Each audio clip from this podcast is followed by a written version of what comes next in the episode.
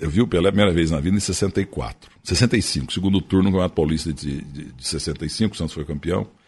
Bicampeão, 64 havia ganho também. E, e é aquilo que eu já contei, mas é o seguinte, eu estava pensando muito nisso do dia, porque eu estou morrendo de medo dessa história do Pelé. E está dado desconfiado desses, desses é, vasilinísticos boletins e agora estão falando a verdade lá e tal. Eu estou com medo, continuo com medo. Mas aí eu estava lembrando, 14 anos, na Kombi, do Amintas e Nakarato, que está no céu, do Moisés também, que está no céu, eles alugaram uma Kombi e fizeram um, um rateamento lá em Muzambique, pegaram algumas pessoas, Mauro Chambe, irmão da minha sogra, que morreu também, Biga morreu também, e nós fomos para Ribeirão Preto, em 11 pessoas, tudo exprimido. Por que Biga? Biga é apelido dele, apelido dele, Biga. Entendeu? Ele que telefonou para aquele Zé da loja, marcaram um jogo Muzambique em Juruá, é domingo, três horas, mas esqueceram de falar o lugar do jogo, o local do jogo. Então, no dia do jogo, Muzambique foi para Juruá e Juruá foi para Muzambique. Não teve jogo, um time falhou Pode. em cada lugar. Cruzar na estrada. Aí, aí tão, tô lá com o meu radinho já é ouvindo o Fiore Gilhote. Fiore Gilhote estava lá, narrando. Estádio? Estádio Francisco Palma Travassi. Muito bem. Comercial. O, o, o Santos jogando com o Gilmar, Carlos Alberto Torres do meu lado ali. Ó. Carlos Alberto Torres, um, parecia, um, parecia um trator. Apesar que o baixinho Carlos César, que já morreu, tava deixando ele louco lá. Nos 30 minutos do primeiro tempo só deu o comercial. Rosan Ferreira, Jorge Peter Nonô, Hélio Giliola, Mauro Gerbala, Luiz Cacá e Paulo Binho e Carlos César. Mas aí teve uma bola solta lá, o Peter derrubou o Pelé na área, pênalti, 1x0 pro Santos. Segundo tempo, o Dorval de pé esquerdo fez 2x0. O, o, Santos jogou com Gilmar, Carlos Alberto, Mauro, Orlando Peçanha Carvalho e Geraldino, bundudo assim do meu lado ali também. E Joel Camargo de volante, mal de volante. O Gilmar pegava a bola com a canhota, entregava para ele e perdia a bola. E Lima. O ataque Dorval, Coutinho, Pelé e Pé. Quem fez o primeiro gol? Pelé de pênalti. E o segundo Mengal, viu? Dorval. Dorval. esquerdo. O, o Rosan saiu nele, ele bateu por baixo, 2 a 0 Mas escutando. Aí quando o Santos estava um jogo muito duro e os, os caras estavam. Começaram um timaço. E a, a torcida 98% era corintiano, São Paulino, eh, não tinha Santista naquele tempo. Todo mundo torcendo pro Corinthians, comercial. São Paulo e Palmeiras. Aí teve uma bola enroscada entre o Nonô, o lateral esquerdo que veio do Fluminense, com o Dorval, e a bola saiu aqui na lateral. Ela pegou, veio na muretinha. E eu tava na mureta espremido com mais uns 200 ali, entendeu? E o Pelé vem tudo suado, né? absolutamente neurótico. O jogador fica super ligado, não enxerga nada. Mas ele veio, pegou a bola e quando ele levantou a cabeça, ele levantou a cabeça e tá olhando alguma coisa na frente. Ele não viu nada, ele viu vultos, né? Mas eu fiquei olhando durante 0,00001% no rosto do Pelé. 10 minutos. E, e eu estava mais ou menos a uns três palmos da cabeça do Pelé. E eu vi o Pelé. Eu comecei a chorar, e estou ameaçando chorar aqui agora também, porque na volta, o, o, o Amintas tinha só do, dos 11, só tinha dois caras acordados. O Amintas, que estava no. Amintas e Nakarato, que era goleiro. Ele estava no volante, e os outros nove dormindo, e eu, porque eu fiquei assim na Kombi, ó. E eu vi, o Pelé me viu. O Pelé me viu. Eu fiquei falando isso pra mim. O Pelé me viu. Eu não consegui dormir. E eu até hoje eu lembro disso. Ele não viu, ele viu um monte de gente ali naquela fração de segundo que ele pegou a bola, que na lateral para bater. O, o Carlos César dizendo que o lateral era dele, não sei o quê. Não importa. E eu, e eu nunca vou esquecer disso, porque eu, até Mozambique, o Ribeirão Preto, Mozambique, às duas horas e meia. E eu fiquei só, o Pelé me viu, Pelé me viu. A humanidade encontra-se devastada. Após anos de afeminação do homem, feminismo e vitimismo, os últimos neandertais resistem em suas cavernas. Muito bem, Vilma. Onde é que está? Onde está o quê, Fred? Meu chapéu do clube. Tem uma reunião esta noite na Leal Irmandade dos Búfalos. Está começando Sociedade Primitiva com Hernani Carreira.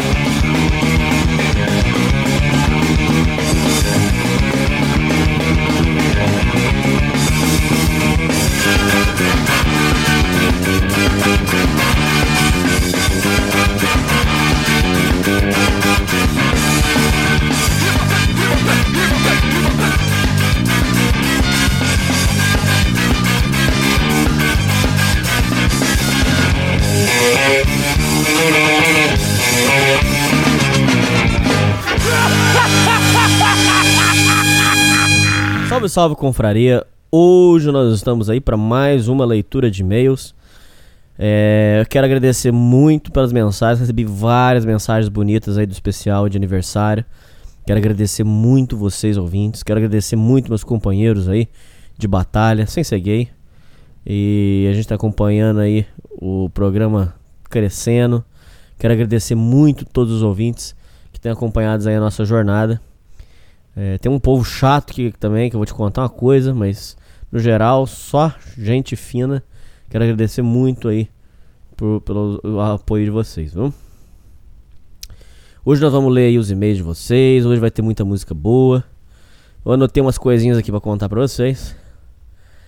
É... Gente, tem uns ouvintes que eles são chatos, mas na chatice deles é legal.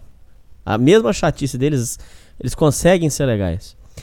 Que veja bem, é, tem um ouvinte, se você estiver ouvindo e foi você, é, meus parabéns, cara. Eu morri de rir, cara. Eu, eu, no dia eu não tava aguentando da risada, cara. Foi muito boa, cara. O cara teve um timing perfeito. Ouvintes, vejam só que ouvinte espir espirituoso, que cara bom. É, eu tava na. Tava de boa, assim. É, em casa, tal, tranquilo. Falei, ah, vou, vou dar uma olhada, ver o que, que, que tá acontecendo. Aí tinha uma foto de uma, de uma, de uma cerveja. Assim, eu não sei. Aí eu fui, no, eu fui comentar assim, eu escrevi assim, ouvintes. Nossa, que delícia! É, deu até água na boca. Já já vou lá no bar tomar uma Itaipava bem gelada. Aí nisso veio um ouvinte de Sociedade Primitiva embaixo. Escreveu assim. Aí, por isso que o programa atrasa. Para de beber e vai editar, vai gravar programa, vagabundo.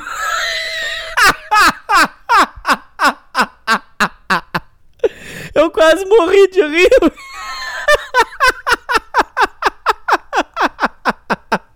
Cara, quem fez isso, cara? Eu quase morri de Você quase matou de rir. Ele escreveu lá. Aí, ó, por isso que o programa atrasa. Para de beber, vai gravar programa, seu vagabundo.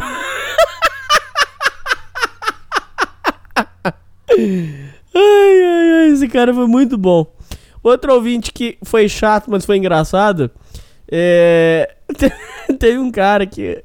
É... Esse não foi nem no. Foi lá no grupo dos JPBF.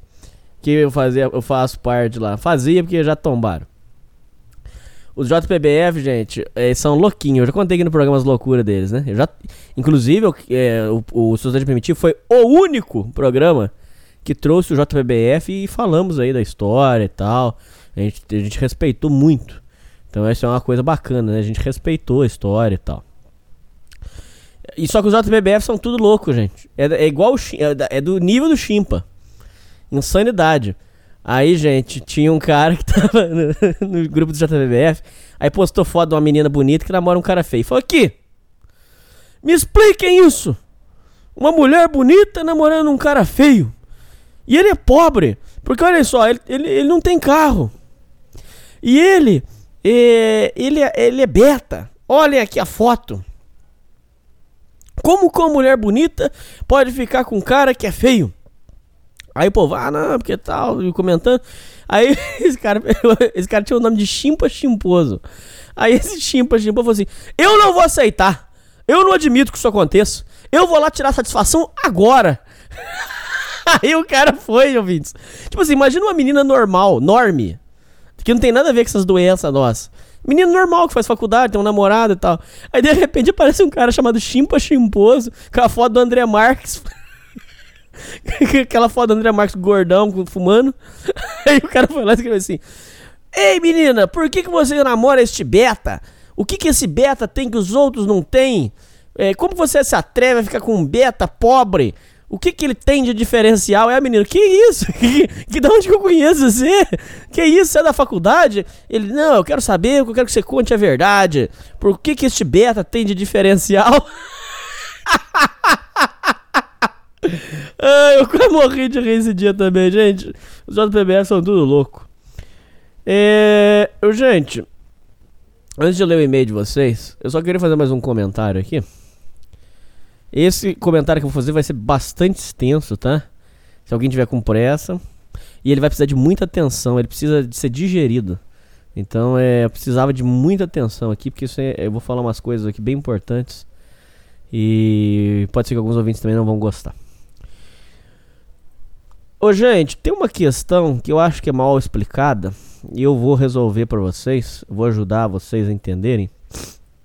Vai sanar muitas dúvidas, muitos, muita questão mal resolvida. O, ô, gente, presta bastante atenção, ouvintes.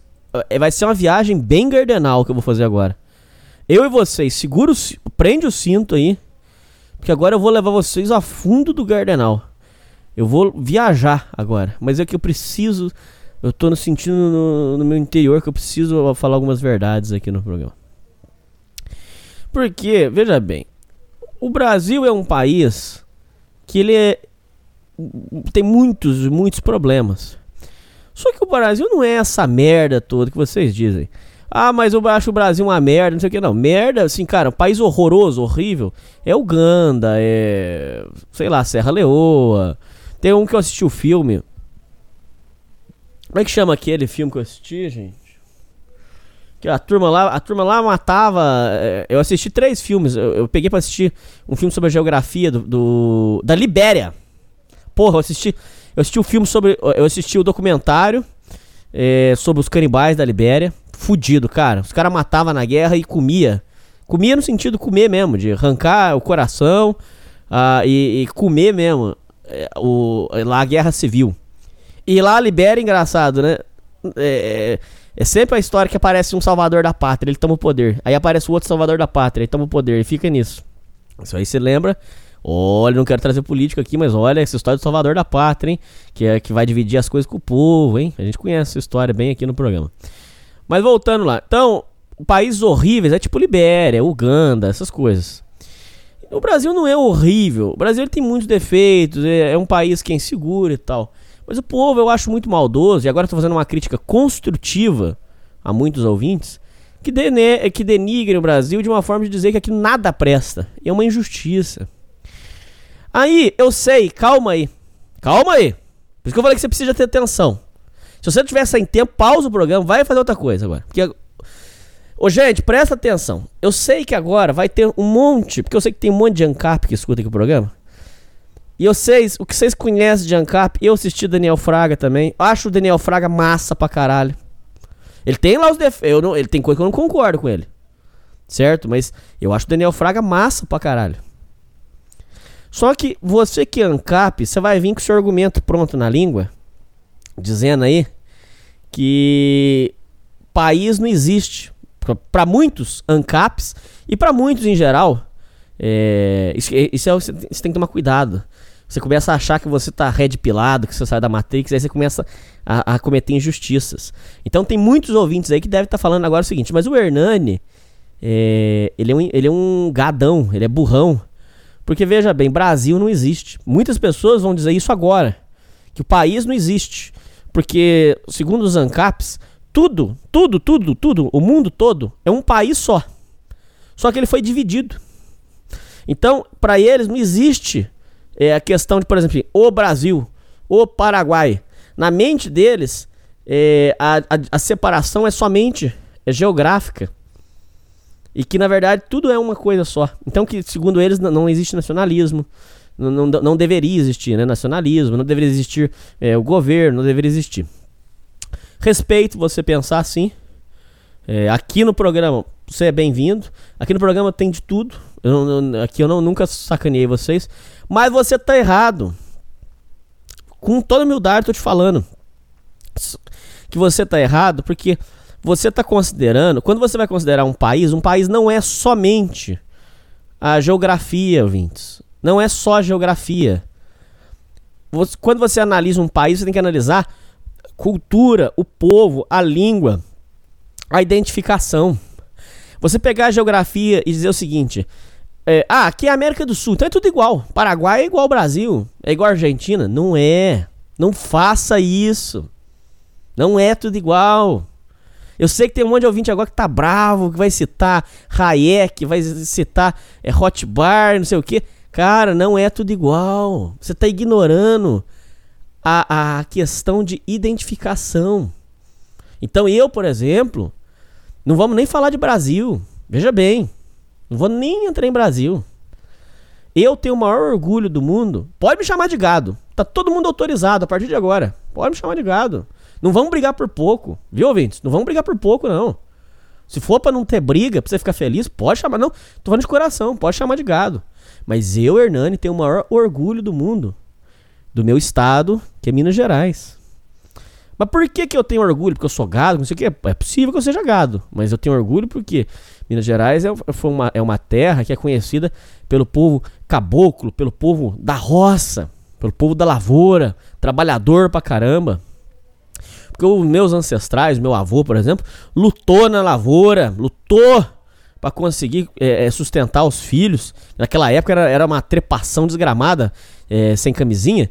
É, meu avô teve acho que uns, meu avô acho que teve uns 12, a uns 10 filhos. Então, ele sustentou todos os filhos, deu, deu estudo, sustentou todos eles na lavoura. Então, eu tenho orgulho. Eu tenho identificação pelo meu estado, Minas Gerais. Então, você ouvinte, por exemplo, seria sacana. Eu não tô dizendo que você é mau caráter. E é diferente, viu? Cuidado. Eu não, tô, eu não tô dizendo que você é mau caráter. Eu estou dizendo que você está sendo sacana, você está sendo. Você, ouvinte, está sendo desonesto. Está sendo cruel. Cruel em chegar e dizer o seguinte: Ah, Hernani, mas é, divisa não existe. É, é, tudo igual. Igual o Daniel Fraga fala. Ah, mas é tudo igual. É, não existe Estado. Não existe país. É tudo igual. Então, por exemplo, Hernani, não existe Minas Gerais. Minas Gerais é igual, por exemplo, Goiás. Não é, ouvinte. Não faça isso, ouvinte. Não faça uma coisa dessa. E não é porque eu tô falando que eu sou menos ou mais que Goiás, não é nada disso. Tô querendo dizer, o povo goiano tem uma outra história que tem que ser respeitada. Você entendeu? Só que a, a identificação do povo mineiro é a identificação do povo mineiro. Você não pode chegar e falar que é, eu que o Minas Gerais é igual Goiás. Não, não pode. Goiás é um estado, Minas é outro. Aqui tem, tem a identificação do povo, tem a história, tem a tradição. Isso aí, ouvintes. Aquele rapaz que teve o canal derrubado agora, o Menefrego, ele fala isso aí. Ele falava isso aí. Quero inclusive mandar um abraço para ele. Derrubaram, tudo tombaram lá. Deixa eu falar, volta aqui, volta aqui, foco aqui, foco. Presta atenção, pelo amor de Deus, quero todo mundo aqui comigo. Todo mundo. Você ouvinte, eu sei que eu tenho ouvinte de todos os estados. Pensa se eu tô falando mentira. Se eu estiver falando mentira, por favor, desminta eu. Mas pensa primeiro. Não sai escrevendo besteira. Isso é questão. Isso é uma questão profunda. Você tem que respeitar. Minas não é igual Goiás. Minas não é igual Amazonas. Entendeu? Cada povo tem a sua, a sua identificação. E, e, você não pode chegar e dizer que é tudo igual. Ou então que o Brasil é igual ao Paraguai. Então, ó, divisa não faz diferença. É tudo igual. Tudo igual. Não, não é povo paraguai é uma história, é uma identificação, é uma tradição. E, e isso aí é uma sacanagem que é feita, que às vezes vocês podem estar tá sendo é, vítimas de, de uma, uma massa de manobra, do sentido de dizer que ah, a tradição não faz diferença, é tudo igual, é tudo igual. É tudo igual. O japonês é igual ao brasileiro. Americano é igual ao chinês. É tudo igual. É tudo povo. Não. Isso aí é legal. Sociedade primitiva é é uma resistência para dizer não. Cadê a tradição? Mas não aquela tradição trouxa, cookie, de querer falar assim, não, eu vou tomar um tiro pra uma mulher que eu nunca vi na vida. Toma, atira em mim. Não, sem ser otário. Não é pra ser cuzão. Mas é, é uma tradição de buscar a coisa verdadeira, a coisa boa. Que vale muito. Vocês estão entendendo? Não sei se tá todo mundo acompanhando o raciocínio. Porque você por exemplo, assim, você, quando você diz que é tudo igual, você está menosprezando um povo. E isso eu acho cruel. Se você dizer para mim que, por exemplo, é, que eu sou gado porque eu tenho orgulho, por exemplo, do, de Minas Gerais, por exemplo, e é um direito que você tem, mas eu acho sacana o seu comentário. Eu acho que você está menosprezando uma história de centenas de anos. Você está menosprezando uma história, de repente, da minha família. Porque a minha família não é qualquer coisa que vocês estão falando. Ah, é tudo igual. Tudo igual. Não, peraí. Você é ouvinte que tá me escutando. Qual é a sua história? Você é ouvinte que tá me ouvindo agora. Pelo amor de Deus, aonde você estiver. Seja no ônibus, seja na faculdade. Aonde estiver, presta atenção, pelo amor de Deus. Não pode chegar para você e falar assim, não, é tudo igual. Não é tudo igual. Qual é a sua história? Ah, eu tenho ancestral em tal coisa, veio de tal país. Então, peraí, essa é a sua história. Vamos respeitar ela. Não é tudo igual. Para de falar besteira. Ah, não faz diferença. Faz. Faz toda diferença. Você fisicamente é assim por causa da sua história. O que que sua história conta? Ah, eu sou pardo, eu sou pardo, é, meu pai é, era, meu pai é negro, minha mãe era branca. Ô, oh, peraí. O que que essa história tá contando pra gente? Como é que foi, como é que foi a história dos dois, por exemplo? Tô, tô jogando aqui no ar. O pai teve o pai, o, seu, o pai de algum deles agiu de forma racista, não sei, não queria às vezes que o, o negro, o, o, o seu pai namorasse com a sua mãe, não sei. Olha só, isso é parte da história. Isso tem que ser respeitado. Isso é parte de você. Isso é você. Não é tudo igual. Ah, é tudo igual. Não faz diferença. País não faz diferença. Não, peraí. Você entende o perigo? Isso é, coisa, isso é uma das coisas mais perigosas que tem. E eu quero que vocês tomem cuidado. Qualquer teoria que você vê de conspiração sempre leva a um ponto. Eles querem tornar tudo uma coisa só. Isso é bíblico, inclusive. Mas quem, se você não acreditar em Bíblia, não tem problema. Isso aí tá, todo mundo fala isso aí. Não, não precisa acreditar em Bíblia, mas é dito, inclusive na Bíblia, que a intenção deles é tornar tudo um povo só, tudo uma coisa só, com um governo só, tudo unificado. Por quê? Porque tem que tirar a sua identidade.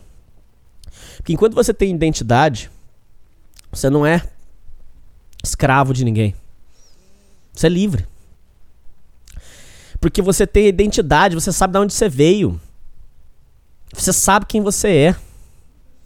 Não vai chegar um cara aí e, e, dizer que você tem que chupar o pau dele. Não, pera aí. Que isso? Qual é a minha história? Qual é a minha tradição? Sem querer, sem querer, eu bati na trave, sem querer. Mas olha que interessante. Por que que, sem querer, esse negócio de chupar o pau que eu falo zoando, é, por que que geralmente é, mães solteiras, salvo raríssimas exceções, mães solteiras, é, prostitutas, é, é, atriz pornô, toda essa sujeira, noia, sempre família desestruturada, pai ausente. Por quê? Porque não, não, ela não tem ligação com a tradição. Uma mulher que tem, que tem vínculo familiar pode, pode virar uma puta? Pode. Ó, a Bruna Surfistinha. Apesar que ela era adotada, a Bruna Surfistinha. Mas não vou entrar. Não vou nem entrar nesse ponto. Porque eu assumo que é possível. Lembra? Eu já falei sobre isso aqui. É possível, é possível. Mas é muito mais difícil, ouvintes. Porque ela tem a, a ligação familiar. A sua tradição é o que te liga às suas origens. E é por isso que você tem que se pegar. Muitos ouvintes são vítimas, como eu sou. Viu, ouvinte? Eu sou vítima de mãe narcisista. E meu pai caga e anda pra mim. Então, muitos ouvintes devem estar dizendo assim: nossa, mas isso não faz diferença. Faz. É, mesmo eu não, não me dando bem com meus pais, e mesmo minha mãe me sacaneando muitas vezes, eu reconheço a importância da história. Eu reconheço a dificuldade que minha mãe passou na vida. Minha mãe passou muita dificuldade. Muita. Dificuldade que eu, por exemplo, já não passei. Por exemplo, de ter que. É, para estudar, ter que pegar uma carroça e ir de carona na carroça junto com o leite, por exemplo. Só dando um exemplo assim. O cara ia entregar leite na, na cidade, aí dava carona por exemplo, pra ela. Esse eu não tive passar. Vocês estão entendendo? Olha só que interessante. Então, mesmo minha mãe sendo sacana comigo, eu reconheço a importância dessa história. Eu reconheço mais do que isso. Eu reconheço que ela, talvez, muitas das vezes, ela é arrogante, ela é sacana, ela é babaca, porque ela, e eu já falei na cara dela, não é falsidade, viu, ouvinte? Não é falsidade da minha parte. Eu já falei na cara dela. Uma hora eu vou contar essa história aqui pra vocês. Eu, eu ia levar ela pra fazer terapia, só que ela, ela, ela no, no último momento, ela deu pra trás. Eu falei pra ela: esse problema que você tem de, de falar assim comigo, de me tratar dessa forma, é uma coisa mal resolvida que você tem com a sua mãe. Porque a sua mãe era uma pessoa muito cruel. E eu sei disso. Todo mundo sabe. Não é segredo para ninguém. A mãe dela humilhava muito, batia. E por que, que a mãe dela era assim? Porque a mãe dela veio dos tempos difíceis que era aquela época de Segunda Guerra, que tava todo mundo na merda, fudido. Tá vendo? Um assunto interliga no outro, gente. Tá vendo que interessante, ouvinte? Tô, tô mostrando essa cara, aqui, ó. Então, ouvinte, eu não sou o produto de nada. Olha que interessante. Puta que pariu, eu tô, mostrando, eu tô te mostrando aqui. Agora você vai fazer com a sua vida. Você vai analisar a sua vida. Olha que legal. Tô te dando. Esse é o melhor que eu posso te dar, de coração, de graça aqui, ó. Um coach poderia cobrar isso, eu tô te dando de graça, de coração, como amigo seu. Esse é o melhor que eu posso te dar, sem, sem, sem piadinha. É... Eu não sou nada. Eu não sou uma, uma coisa que surgiu. Eu não sou tudo igual, igual vocês falam aí, igual o Zancap fala. Tudo igual. Tudo igual. Não, eu não sou tudo igual. Eu não sou só mais um. Eu sou só mais um perante a importância ao universo. Aí sim, eu sou só um bosta.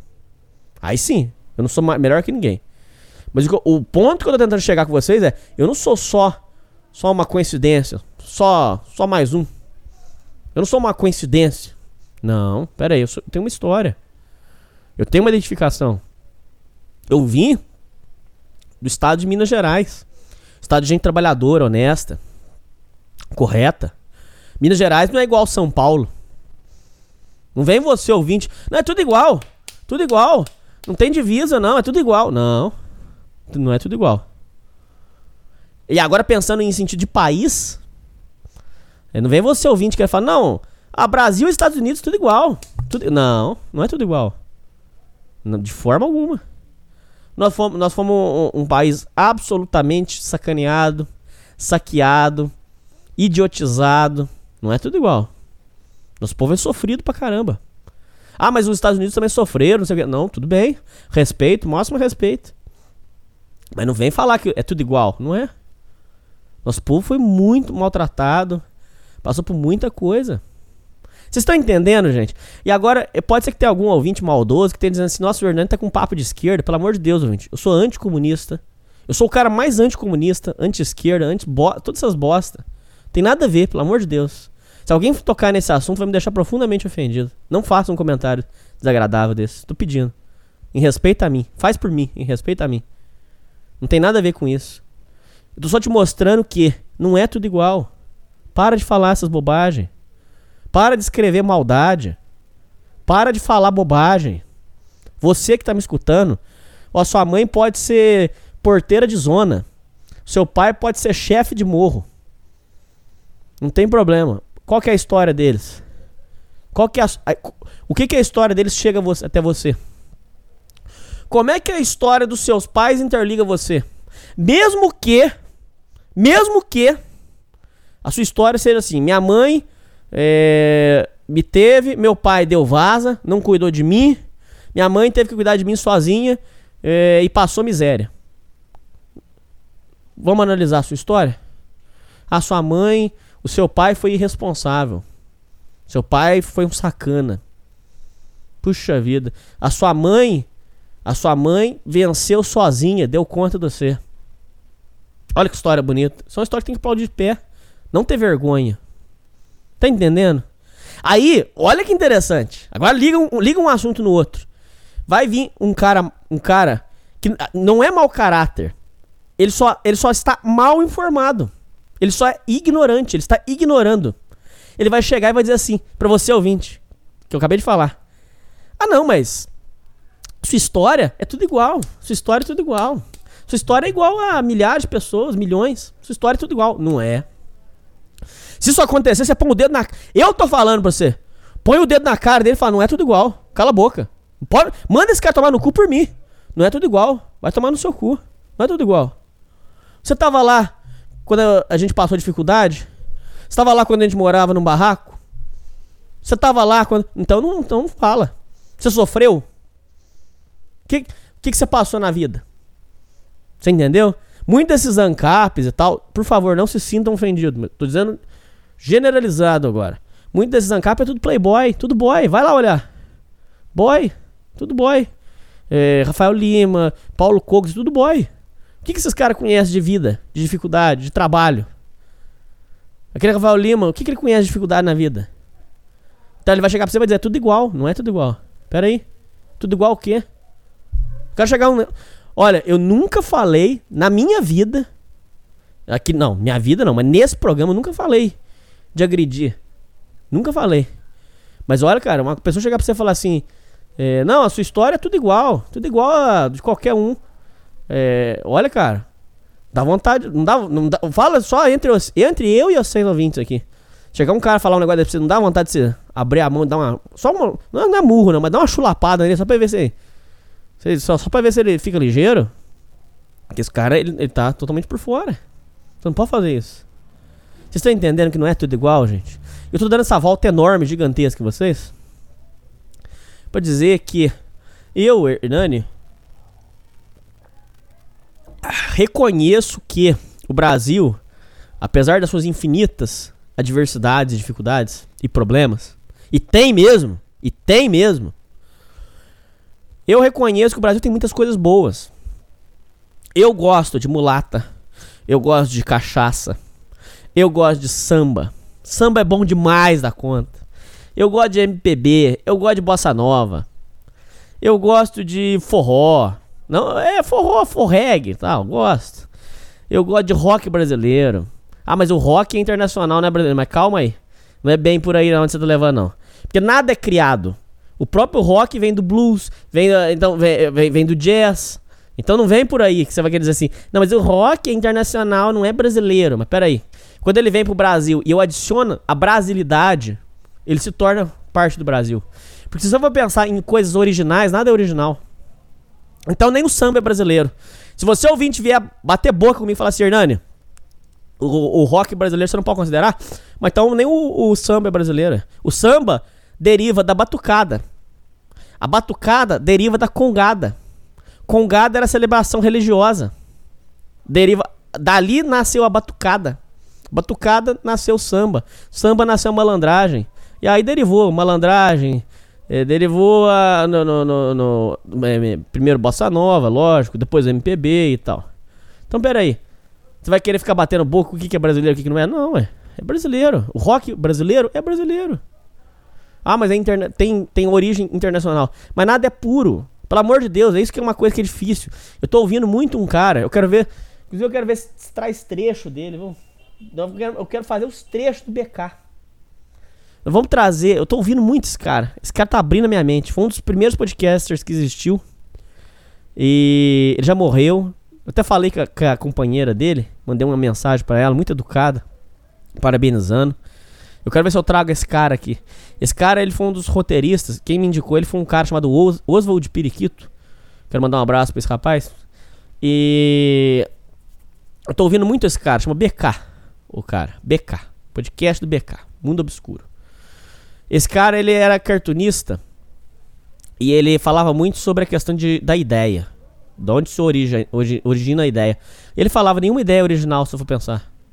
Toda ideia, você, mi, você ajunta, mixa o que o, um, um, conglomerado de ideias e, e vira uma, e torna uma nova ideia. Então é muito é muito egoísta e aí eu volto, olha, um assunto tá interligando o outro. Eu volto a dizer, é desrespeitoso, assim como é desrespeitoso você dizer que Minas é, não tem história, que São Paulo não tem história, da mesma forma que é desrespeitoso você chegar e dizer, por exemplo, é, que o samba não é brasileiro, por exemplo. Não, peraí. O samba veio da batucada africana, não sei o quê. Mas peraí. O samba tem a sua identidade própria. Ah, mas a batucada é africana. Mas peraí. O samba é brasileiro. Entendeu? É a mesma coisa que você dizer o seguinte. É. A, sei lá, a turma da Mônica é brasileiro. Ah, mas Ornani, a turma da Mônica é inspirada lá na turma da Luluzinha, que não é brasileiro, é gringo.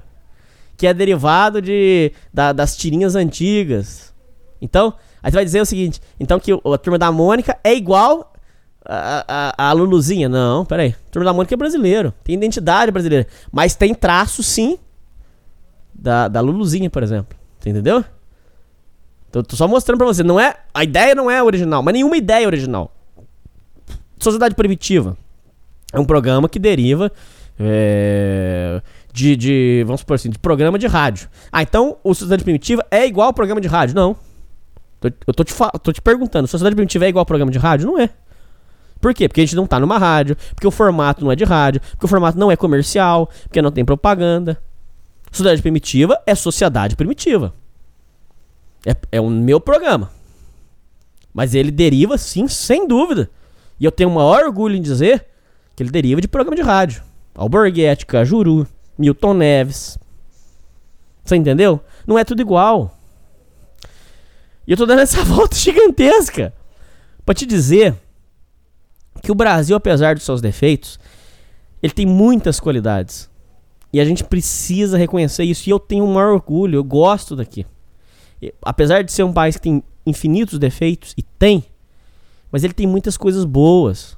Eu acho muito cruel, muito canalha você desrespeitar a história do brasileiro e a história brasileira, vim com um papinho de que, que, o gringo, tudo que o gringo tem é melhor, que você tem que chupar o pau do gringo porque é, é, tudo dele é melhor. E eu não concordo com esse ponto de vista. Inclusive tem muita gente que desrespeita o Brasil. Outros programas aí que é, é porque faz viagem internacional, que não sei o que, aí tem que falar que só lá fora que presta, o Brasil não presta. Aí menospreza nossa comida. Pô, eu adoro comida brasileira. Eu adoro mulata, eu adoro cachaça, eu adoro samba, eu adoro é, bossa nova, eu adoro é, pão de queijo, eu adoro. Acho o nosso hino bonito. Ah, mas nosso hino é inspirado. Não interessa, o nosso hino é bonito. Curto pra caralho nosso futebol. Então acho. Aí você, ouvinte, vai falar assim, mas você é gado. É, porque você é nacion... E nem nacionalista não sou. Não é questão de ser nacionalista. Eu até acho que eu sou, mas não, não vou nem entrar nesse ponto, cara. É só questão de você respeitar a história. Respeitar a, a, a história desse país, respeitar a história dessas pessoas. Por mais que você ouvinte fale assim, ó, é, eu odeio o Brasil, eu quero morar no Canadá. Não tem problema, você quer morar é um direito seu. Mas respeita o sangue que foi derramado, respeita a história, do, de repente, do seu antepassado. De repente, seu avô deu a vida dele para sustentar a sua mãe. Não chega e fala assim, não, meu avô, foda-se. Foda-se meu avô, foda-se todo mundo. Pau no cu deles. É tudo igual, não faz diferença. Não é, não é tudo igual. De repente seu avô deu o melhor que ele pôde. E você tem que respeitar esse ancestral que fez esforço, de repente, para você ter a sua vida que você tem. Custa você ter respeito. Respeito, respeitar o que foi feito com suor. E eu respeito muito. E eu, eu gosto desse país. Eu torço por esse país. Eu acho que eu fiz o certo. Quer me chamar de gado? Chame. Não vamos brigar por pouca coisa. Eu não quero brigar por pouca coisa. Pode me chamar de gado, pode me chamar do que vocês quiserem. Mas eu admiro esse país. Eu acho que a gente fez é, o melhor que a gente pôde nessa eleição. Lutamos muito, eu e os ouvintes. Foi uma luta desgramada. Eu acho que a gente fez o melhor, entendeu? É, gosto daqui. Acho que tem muitas coisas positivas, apesar das negativas. É, gosto muito do. Gosto do, do, do, as pessoas. Ah, mas o brasileiro é muito ignorante. Então, mas a gente é ignorante porque a gente foi idiotizado. Eu não, além de idiotizado, a gente também é, é, tem a questão da má alimentação e tal, mas não vou entrar nesse ponto. Porque precisa também, você precisa ser bem alimentado para ter uma formação decente, né, cara? Eu não vou nem entrar nesse ponto aí. É, mas o povo em si não é ruim. Ah, mas tem muito ladrão. É, mas em outros países também tem ladrão. Tem uma frase americana, tem uma frase curiosa que é: o americano é honesto até 100 dólares. Eles falam que depois de 100 dólares já não, não existe mais honestidade. Mas não é nem questão de denegrir os outros. Pra mim não me interessa denegrir os outros. Mas tem, tem muito ladrão? Tem mesmo, é verdade. É... Mas é aí, aí você tem o remédio pro ladrão. Que é o seguinte: você, brasileiro, é muito mais vivido. Porque como você sabe que tem muito ladrão, você tem que ter mais jogo de cintura. Você tem que ter mais malevolência, você tem que ter mais esperteza. Isso aí vai. Então você gerou o remédio. Você criou o seu remédio. É uma bosta que viver num país cheio de ladrão? É, concordo. Mas a, a cura é você sendo a cura. Porque aí você é esperto, você é malandro. Você entra em qualquer lugar, você sai sem ser visto. Você já entrou, você já saiu, ninguém te viu. Ninguém precisa saber o que, que você tem. Então, você já é a cura da própria doença. E eu tô dando essa volta enorme, que eu ainda não consegui chegar onde eu quero, e agora eu vou chegar. Você que ouviu até agora, finalmente eu vou chegar onde eu queria. Porque no ano de 2000 e devia ser 2004 mais ou menos, 2003, 2004, eu jogava muito Ultima Online, que era um jogo online muito bacana. E é, tinha um jogo é, brasileiro que surgiu para competir com o Ultima Online. É, esse jogo ele chegou até a bombar lá na Alemanha, brasileiro, chamava Erinia. E esse jogo me faz pensar o quanto a gente, nós brasileiros, não sabemos vender as nossas coisas. Eu estou dando essa volta enorme para chegar em você, para te mostrar que a gente tem um monte de coisa positiva Desculpa pelo barulheiro aí. A gente só pensa nas coisas negativas. A gente só pensa em merda. Veja bem, criar um jogo brasileiro, eu vou mostrar, eu vou te provar, eu tô te pedindo, por favor. Em dois anos que eu gravo isso aqui pra você, eu tô te pedindo um voto de confiança. Confia em mim. Você vai ver, eu vou te mostrar. Dá uma chance. Presta bastante atenção. Olha como é que o brasileiro não sabe se vender. Isso em tudo. Pode ver, o brasileiro não sabe se vender. A mulher brasileira, em vez dela valorizar a chota dela, em vez dela valorizar, falar, pô, só vou me entregar pro cara que vai me assumir, que vai cuidar de mim. Não, ela vai. Ela, a mulher brasileira sai liberando a chota pra qualquer um. Aí fica bem gasta, cheia de filho e tal, fudida. Aí, aí fudeu, né, cara? Seu valor caiu muito. Por quê? Porque ela não sabe se valorizar. A brasileira é, é, é, é conhecida por ser puta em outros países. Isso é uma vergonha. Isso é uma vergonha. O, o, o brasileiro, mesma coisa. Em vez do cara se é, querer, é, querer se valorizar, é, estudar, tudo, não, ele, ele, já ele pensa já na malandragem, em roubar, em tudo. Porque ele não sabe se valorizar. E o mesmo é com a cultura. Eu vou mostrar, eu vou mostrar para vocês que o brasileiro não sabe se valorizar. Nossa cultura é foda pra caralho. Só que você deve estar tá achando que eu tô falando merda, porque você não sabe aonde eu vou chegar. Olhem como é que a cultura brasileira é foda. Deixa, eu vou mostrar pra vocês. Então, gente, é, existe um, um, jogo chamado Erinia, que era um jogo online brasileiro. Esse jogo estourou lá na Alemanha, mas aí é, veio a quebrar depois. Vamos ver um, como é que era o jogo. Eu vou ler rapidinho. 10 anos de Erinia, RPG online apostou no folclore, mas falhou.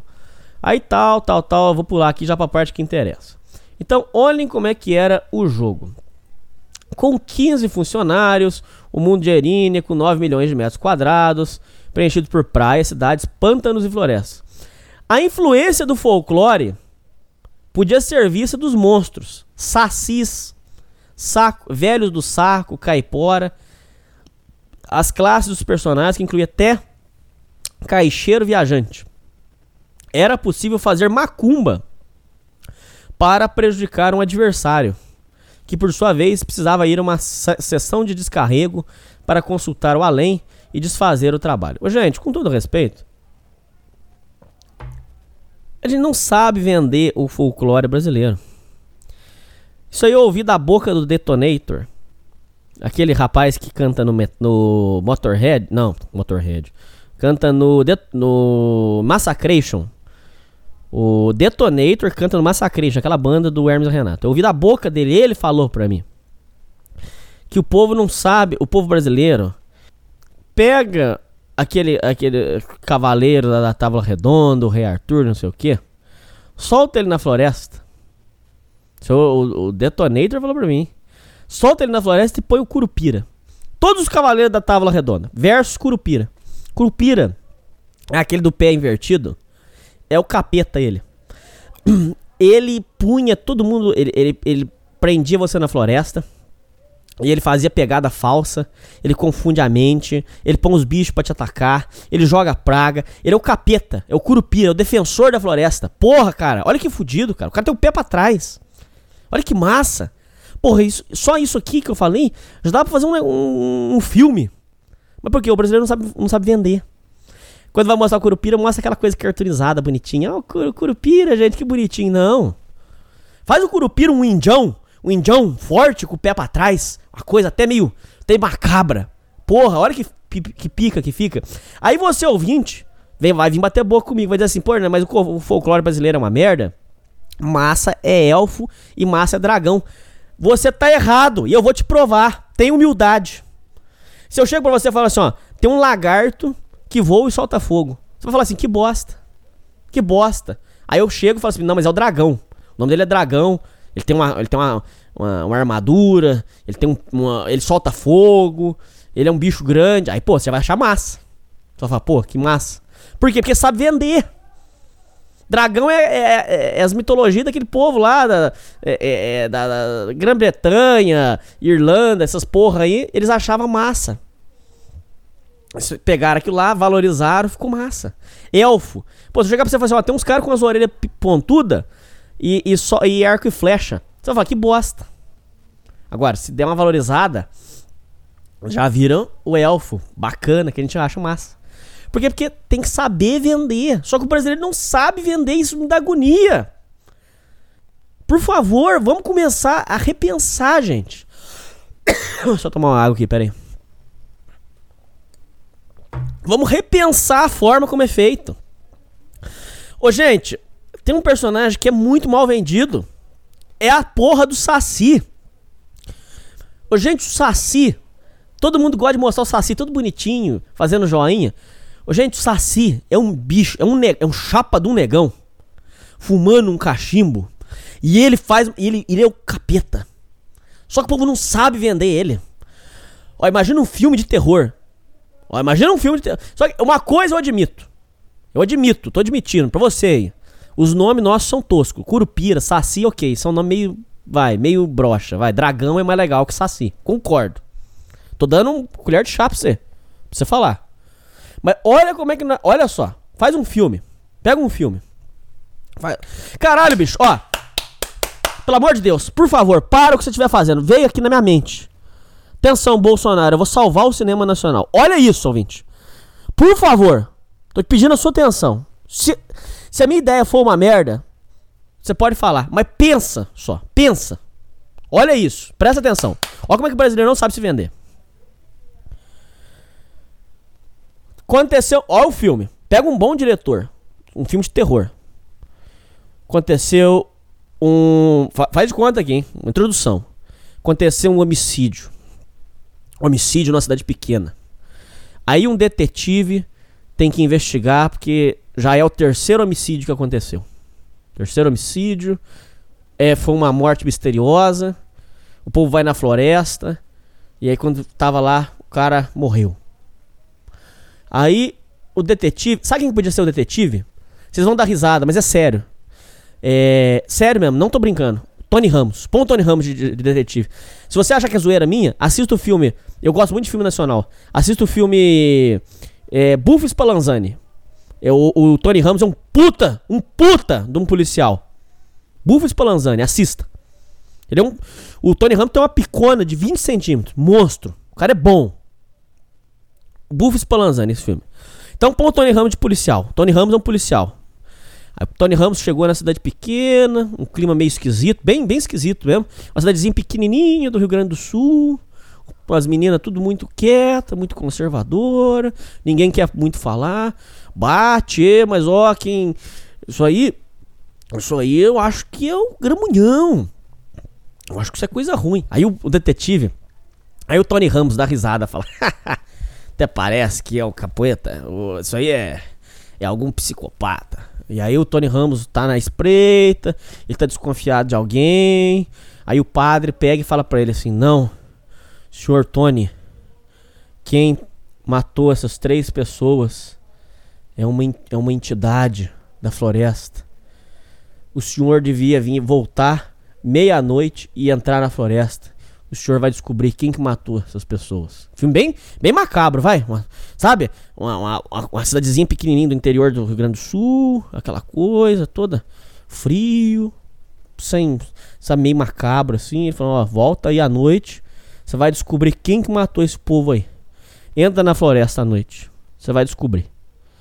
Aí o Tony Ramos vai, tal, pá, acende um cigarro, vem à meia-noite, com a Glock aqui no, ele vem com a Glock. Ele vem com a Glock, pá. Aí ele vem. Então vou entrar na floresta, vamos ver então. Vamos ver quem que tá matando o povo da cidade. Aí o Tony Ramos vai, entra na floresta. Aquele clima macabro, bem macabro, bem macabro. Tudo escuro, pá, ele vai andando. De repente, Tony Ramos vê um cavalo perdido. Um cavalo perdido. O cavalo com medo. O cavalo tá. O cavalo tá com aquele barulho, fazendo aquele e tal, nervoso e pá, pá. Aí o Tony Ramos fica assustado. O cavalo até passa correndo, dá até aquele susto. Sabe? De repente, o cavalo vem. Aí ele assusta. Aí de repente, ele olha assim. Aí ele olha o o cavalo que acabou de passar por ele tá, tá o que tava normal. O cavalo tá cheio de trança cheio de trança. O cavalo volta, todo cheio de trança. Vem até dar uma. Aí vem o cheio de trança, revoltado e mexendo, e tum, e dá uma, uma patada no, no Tony Ramos. Tony Ramos cai no chão, assustado. Aí quem fez a trança no cavalo? Aí aparece. Aquele chapa daquele negão. Chapa do negão com cachimbo. Ah, mas che, é, é, che, miche, como é que é? Eles falam, é, pessoal, pessoal africanizado fala, é, é michefim, não é assim que eles falam? É, você veio na floresta visitar michefim. Aí o Tony Ramos vai e saca a Glock. Porque o Tony Ramos tá acostumado. Ah, seu filho é da puta! E pá, pá, pá, pá, pá. E as balas não matam o Saci. E aí o Saci se desmancha. Aquele chapa daquele negócio vai desmanchando. Ele vai virando poeira. Ele fala: eu sou, eu sou entidade da floresta, eu sou protetor dos animais. E aí o filme. Olha aí, olha que pica! Bolsonaro me contrata, eu vou salvar o cinema nacional. Aí o Saci desmancha. Olha só. Isso dá um. Porra, cara, tô falando pra vocês, o brasileiro não sabe se vender. Eles vão querer fazer filme do Saci bonitinho, dando joia. Não. Faz o Saci um capetão. Aí o Saci desmancha. Aí o Saci fala: Eu, eu vou matar todo mundo. Porque vocês estão é, querendo construir um prédio na floresta, eu vou proteger a floresta. Vocês não vão autorizar, eu não autorizo vocês a construir esse prédio na floresta. Eu vou matar todo mundo. Eu, eu, eu, vou, eu vou sentar pica em todo mundo. Vocês vão tudo morrer. Aí o Tony Ramos se caga de medo, se caga, borra inteiro. Aí ele sai rastejando. Ai meu Deus, ai meu Deus, ele sai rastejando. Aí ele sai rastejando pela floresta. Aí ele consegue salvar. Ele sai correndo. Nossa senhora, sai correndo, sai correndo, sai correndo. Aí ele chega na cidade. Aí no outro dia ele começa a investigar. Ah, mas peraí, vocês estão querendo levantar um prédio na floresta? É, tem um milionário que vai levantar um prédio aí. Ah, tá, mas peraí. Aonde você vai levantar esse prédio? Ah, lá na floresta, nós vamos derrubar umas árvores lá. Então, não, eu não vou autorizar o senhor fazer essa, essa, essa construção porque o senhor está desrespeitando os espíritos da floresta. Ah, mas quem você acha que você é, Tony Ramos? Eu vou levantar meu prédio lá. Aí, ó, já virou um filme de terror com a pegada de política. E vai, vai, tô dando uma colher de chá. Colher de chá pra vocês. Pode fazer uma lacração. Vamos proteger os animais. Mas, mas de leve. Senão fica forçado. Tem que ser leve. Tem que saber fazer. Tem que botar um diretor que manja. É, faz uma coisa light, assim. Vamos proteger os animais. Com terror. Um terror picona mesmo. Terror. O Saci. O Saci, um chapa do negão, mesmo fortão mesmo, assim. É. E, e, e, e mata mesmo. O Saci, sabe? Serial killer mesmo. Aí, ó. Mas o que, que é isso? Porque não sabe se vender. Não sabe vender o folclore. Aí fica difícil. Pô, esse aqui é um bicho mais pica, cara. Mais foda do que a cuca, cara. A cuca é massa pra caralho. Ô, cara, você tem um jacaré que faz macumba, bruxa, mora numa caverna. A história da cuca é mais foda do que o, o, o, os, esses livros que a gente lê. A gente tem a história mais massa do que dos gringos mas ele não sabe, porque ele não sabe vender. Porque quem. Aí, ó. Um assunto interliga no outro. Porque quem não sabe a tradição, não tem ligação com a tradição, não conhece, não sabe o que, que é. Aí você, ignorante, ignorante, tô dizendo porque você ignora, não é porque eu tô chamando de burro. Você, ouvinte ignorante, vai pagar pau e vai querer fazer chupeta em gringo, sendo que o mais foda você tem aqui. Você sabia que a Cuca ela tem um, uma parada que é o seguinte. Olha aí. Ó, dá pra fazer agora a continuação do filme. Vou contar uma coisa pra vocês, vocês não sabem. A Cuca, de mil em mil anos, surge uma nova Cuca.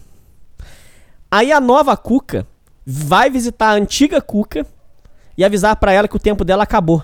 E quando ela termina de acabar que o tempo dela acabou, ela morre. E quem fica é a Cuca nova. De mil em mil anos acontece isso. Olha aí a continuação do filme, hein? Olha que massa.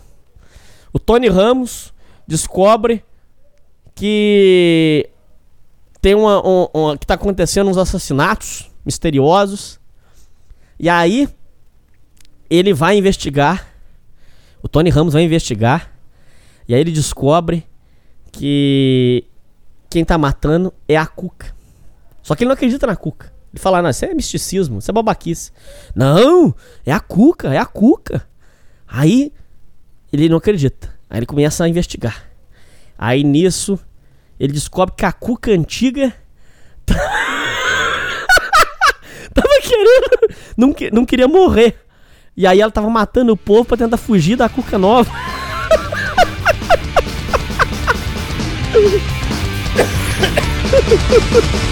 ah, porra. Bolsonaro, no contrato, cara. Eu vou salvar o cinema nacional. Eu acho, eu acredito, eu acredito. Acredito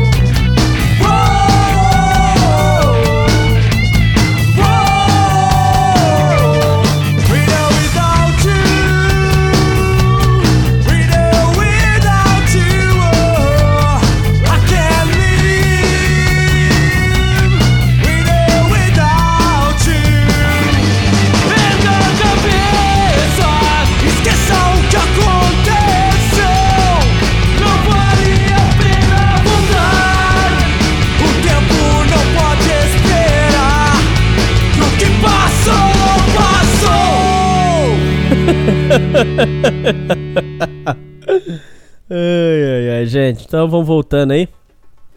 Nesse bom humor. É, vamos levar a coisa aqui. E vamos falar de uma parada aqui que. Muito séria. Quero bastante atenção porque é importante, tá? Tem um ouvinte. O nome desse ouvinte é Walter. Quero mandar um abraço pra você. Quero dizer que não estou bravo com você. Atenção, Walter. Não estou bravo com você. Porém, você mandou um e-mail pra cá. E agora é hora da gente debater um pouquinho de filosofia. Bem rapidinho, porque tem muitos e-mails. É, porque a gente precisa falar sobre o que você disse aqui, tá? Não tô bravo de forma alguma, viu, Walter? Inclusive eu mandei, um, eu mandei uma resposta muito educada pra você. O Walter escreveu o seguinte, atenção ouvintes.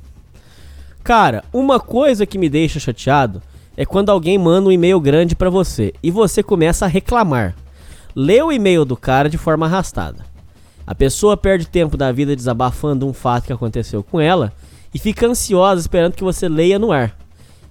Leia no programa e você faz isso. Parece que está perdendo a humildade. Cuidado para não ficar snob como o playboy fulano de tal que você está falando aqui. Walter, não estou bravo com você. Vou responder aqui o seu e-mail com muita atenção. Eu quero que todos os ouvintes prestem muita atenção, porque é importante. Primeiro, antes de tudo, ô Walter, eu já conversei com vocês. Vocês já estão cientes que não é para vir citar programa dos outros aqui no meu programa. Principalmente para ofender. Isso já foi conversado, já foi, eu já falei com vocês. É, vocês queriam saber a história de treta, que não sei o que, respondi tudo e falei o que eu combinei com vocês. Se você quer falar da pessoa, mande direto para ela, não mande ofensa para o meu programa. Você já pensou se eu leio esse nome que você mandou aqui, Walter? Você falou aqui, é, não ficar snob como playboy fulano de tal. É, você está falando de uma pessoa aqui e eu, eu, não tenho nada, eu não tenho nada com essa pessoa. Não tenho nada a ver com essa pessoa que está escrevendo aqui. Você já pensou se sem querer, como já aconteceu e eu já fiquei bravo aqui? Eu já fiquei bravo aqui. Só que eu não tenho culpa, porque aqui é tudo amador. Não adianta eu xingar aqui. Porque aqui é tudo amador, Walter. Mas já pensou se eu leio esse nome que você falou aqui no ar e sem querer, como já aconteceu aqui, esquecem de censurar? Recentemente foi coisa pro ar que não podia. Só que esse programa ele é, ele é, é editado de uma forma que eu escuto esse programa duas vezes antes de, de ser aprovado. E tem mais uma, e é escutado mais uma na edição. Então, na verdade, são escutados três vezes. Só que acontece, eu sou ser humano, eu esqueço. E na edição também esquece. Você entendeu? E aí passa um nome, às vezes, uma ofensa, que não podia passar. Agora, imagina se eu leio esse nome aqui no ar. Já pensou a maldade? As pessoas vão lá dizer, olha lá, o Hernani tá lendo ofensa do fulano de tal. Olha lá, ó. O Hernani tá fazendo é, é, calúnia, tá difamando a pessoa. Se vocês não pararem com esse tipo de merda, vocês vão botar ainda num processo, vocês vão botar ainda num problema sério. Então, não mandem mais ofensa pros outros aqui. Isso já foi conversado com vocês. Mas não estou bravo, tô conversando com você numa boa, Walter. Agora, o que você falou aqui, Walter, é uma questão filosófica. Eu vou te dizer qual que é. Você tá dizendo o seguinte, cara, uma coisa que me deixa chateado é quando alguém manda um e-mail grande para você e você começa a reclamar. Lê o e-mail de forma arrastada. A pessoa perde tempo da vida desabafando um fato que aconteceu e fica ansiosa esperando que você leia o programa e no programa você faz isso. Então eu vou te dizer algumas boas verdades, Walter. Eu quero que você, eu quero que você me ouça com muita atenção. A primeira coisa é o seguinte: esse aí é um dilema filosófico que tem acompanhado a humanidade por muitos séculos.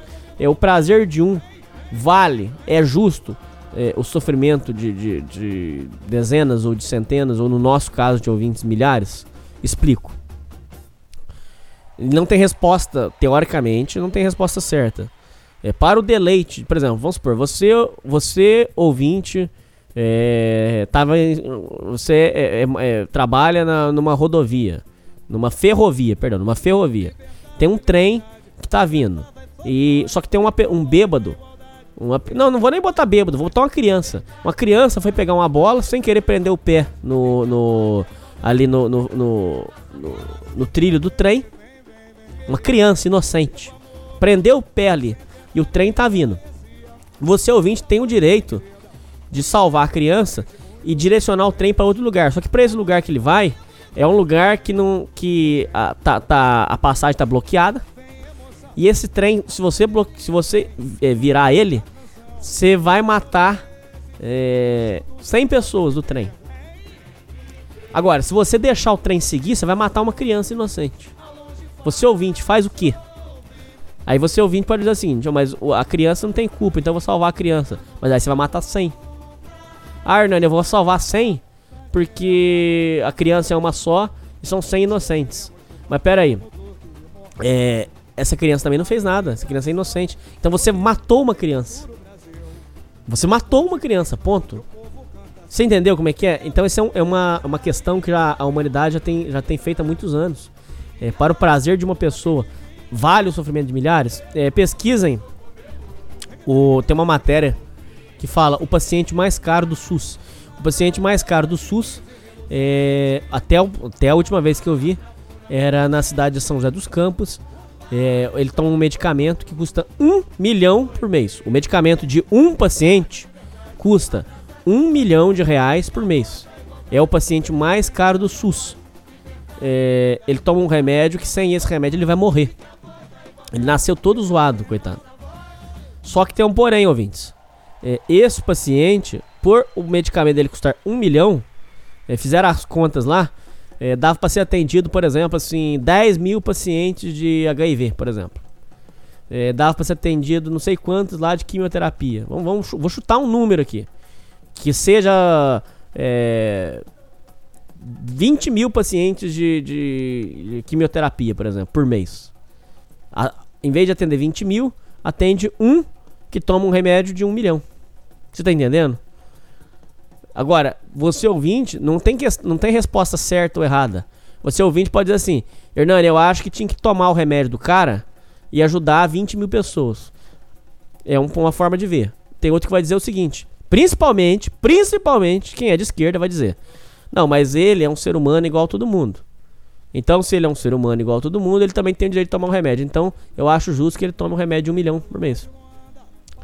Veja bem, ouvintes, é uma questão é, filosófica. Walter, o que você tá me pedindo é, e você não tá fazendo isso por mal é que eu sacrifique milhares de ouvintes pra, pelo prazer de uma pessoa é, mandar um e-mail para cá, muitas das vezes fantasioso, alguma das vezes fantasioso, perdão, perdão, desculpa, eu falei errado, perdão. Alguma das vezes fantasioso, mas um e-mail desinteressante. Porque este programa, Walter e ouvintes, por favor, não falem besteira. Esse programa não é um programa de piadinha, não é um programa de bobeira, não é um programa de babaquice. Porém, vírgula, vírgula, este programa não pode ignorar de forma alguma que ele tem, sim, um compromisso com o entretenimento. Entretenimento é diferente de piadinha, de babaquice. Eu tenho que entreter. Mesmo porque se o programa tem função social, a gente não pode ignorar que entreter é uma função social. Porque quando você ouvinte tá cheio de problema na cabeça e você liga aqui e você ouve uma informação, você conhece uma música nova, você aprende alguma coisa, eu, eu te entreti. Então você, a, o seu dia ficou melhor. Então convenhamos, a gente tem que ser sincero e dizer o seguinte: entretenimento também é uma função social sendo um bom entretenimento, que você tem informação, que você tem uma coisa. Ele vai te entreter, vai te distrair, vai te ensinar, você vai dar umas risadas, tá tudo certo.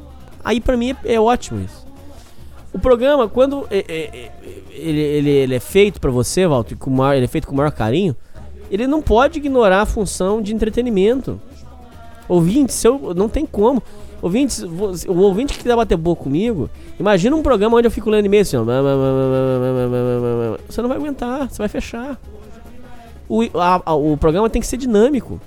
E aí eu venho te dizer, Walter, que mesmo que a sua história seja gigante, o seu e-mail tem que ser, primeiro, conciso, segundo, o objetivo. Ah, Hernani, mas a minha história é grande. Tá, mas sua história é grande, mas você pode ser objetivo na sua história. O que eu não suporto, por exemplo, é, é mandar um e-mail pra cá assim. Aí eu fui lá, Aí eu voltei. Aí nós fomos de novo. Não, pera aí, pô, enxuga. Eu fui em tal lugar. Aconteceu tal coisa. Pronto. Não precisa ficar dando volta. Isso chama ser conciso. Se vocês quiserem mais pra frente, eu posso gravar um programa sobre é, produção de texto. Eu acho ridículo, mas se vocês quiserem, a gente grava, não tem problema. Eu chamo uma pessoa e a gente fala sobre produção de texto. Porque tem, tem forma de você contar um e-mail de forma interessante e de forma objetiva. Não, não tem que ficar dando 500 voltas, gente. Você entendeu? Dando muita volta. É desinteressante, é desagradável. Então, Walter, é, não é que eu tô sendo snob. Porque até mesmo porque, Walter, o meu programa lê os e-mails. Snob seria. Arrogante seria se eu não lesse. Agora, é óbvio que eu tenho que ler de uma forma mais acelerada um cara que manda um e-mail gigante pra mim e que em alguns casos a história é- é- tem traços fantasiosos. Porque isso é desinteressante, ninguém quer ouvir isso. Temos que ser sinceros. Ah, Hernani, eu quero contar uma história da minha fossa. Então conta. Mas não fica dando 500 rodeio. Não fica dando trocentas voltas, porque senão não vai dar, cara. Você entende, Walter? Não é que eu sou má pessoa, não é que eu sou mau caráter, não é que eu, eu não presto, não é que eu sou arrogante. Mas você, Walter, não pode ignorar que esse programa tem sim. E aí, e aí eu tô dando argumento pra você me ofender, ouvinte.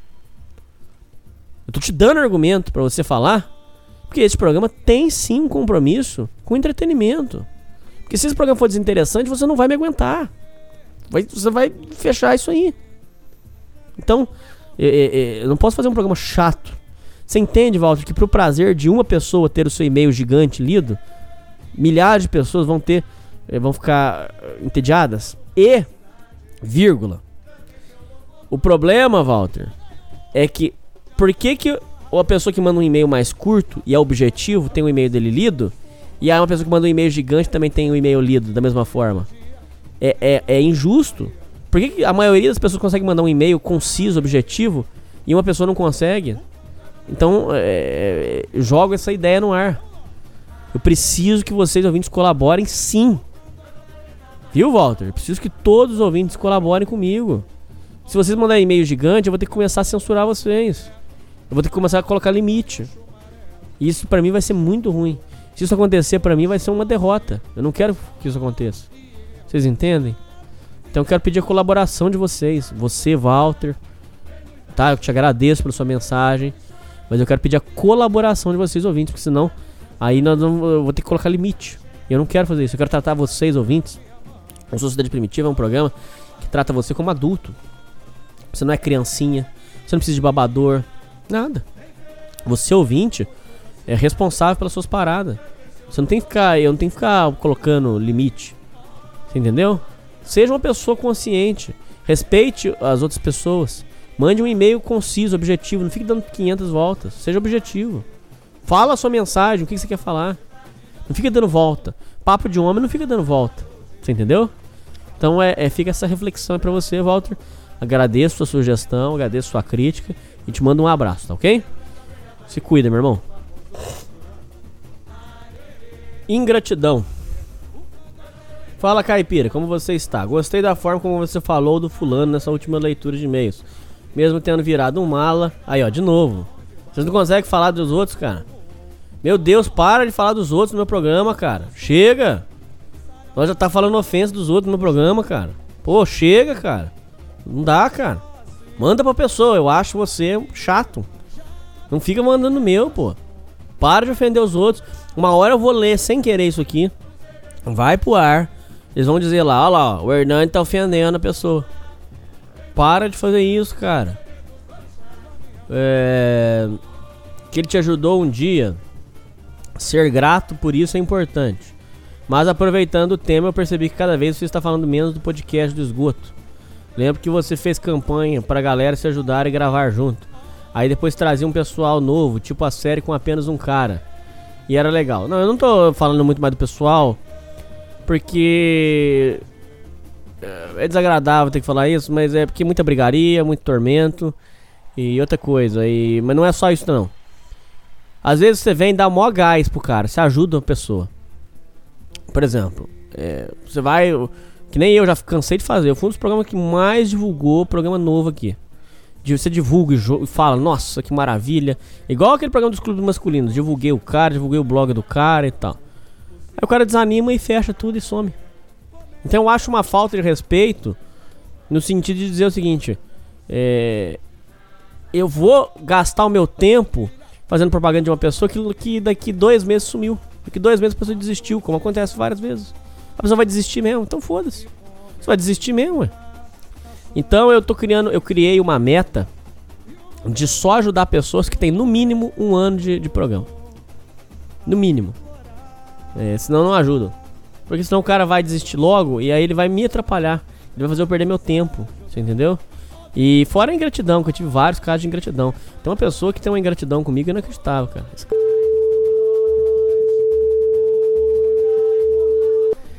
É foda, meu amigo.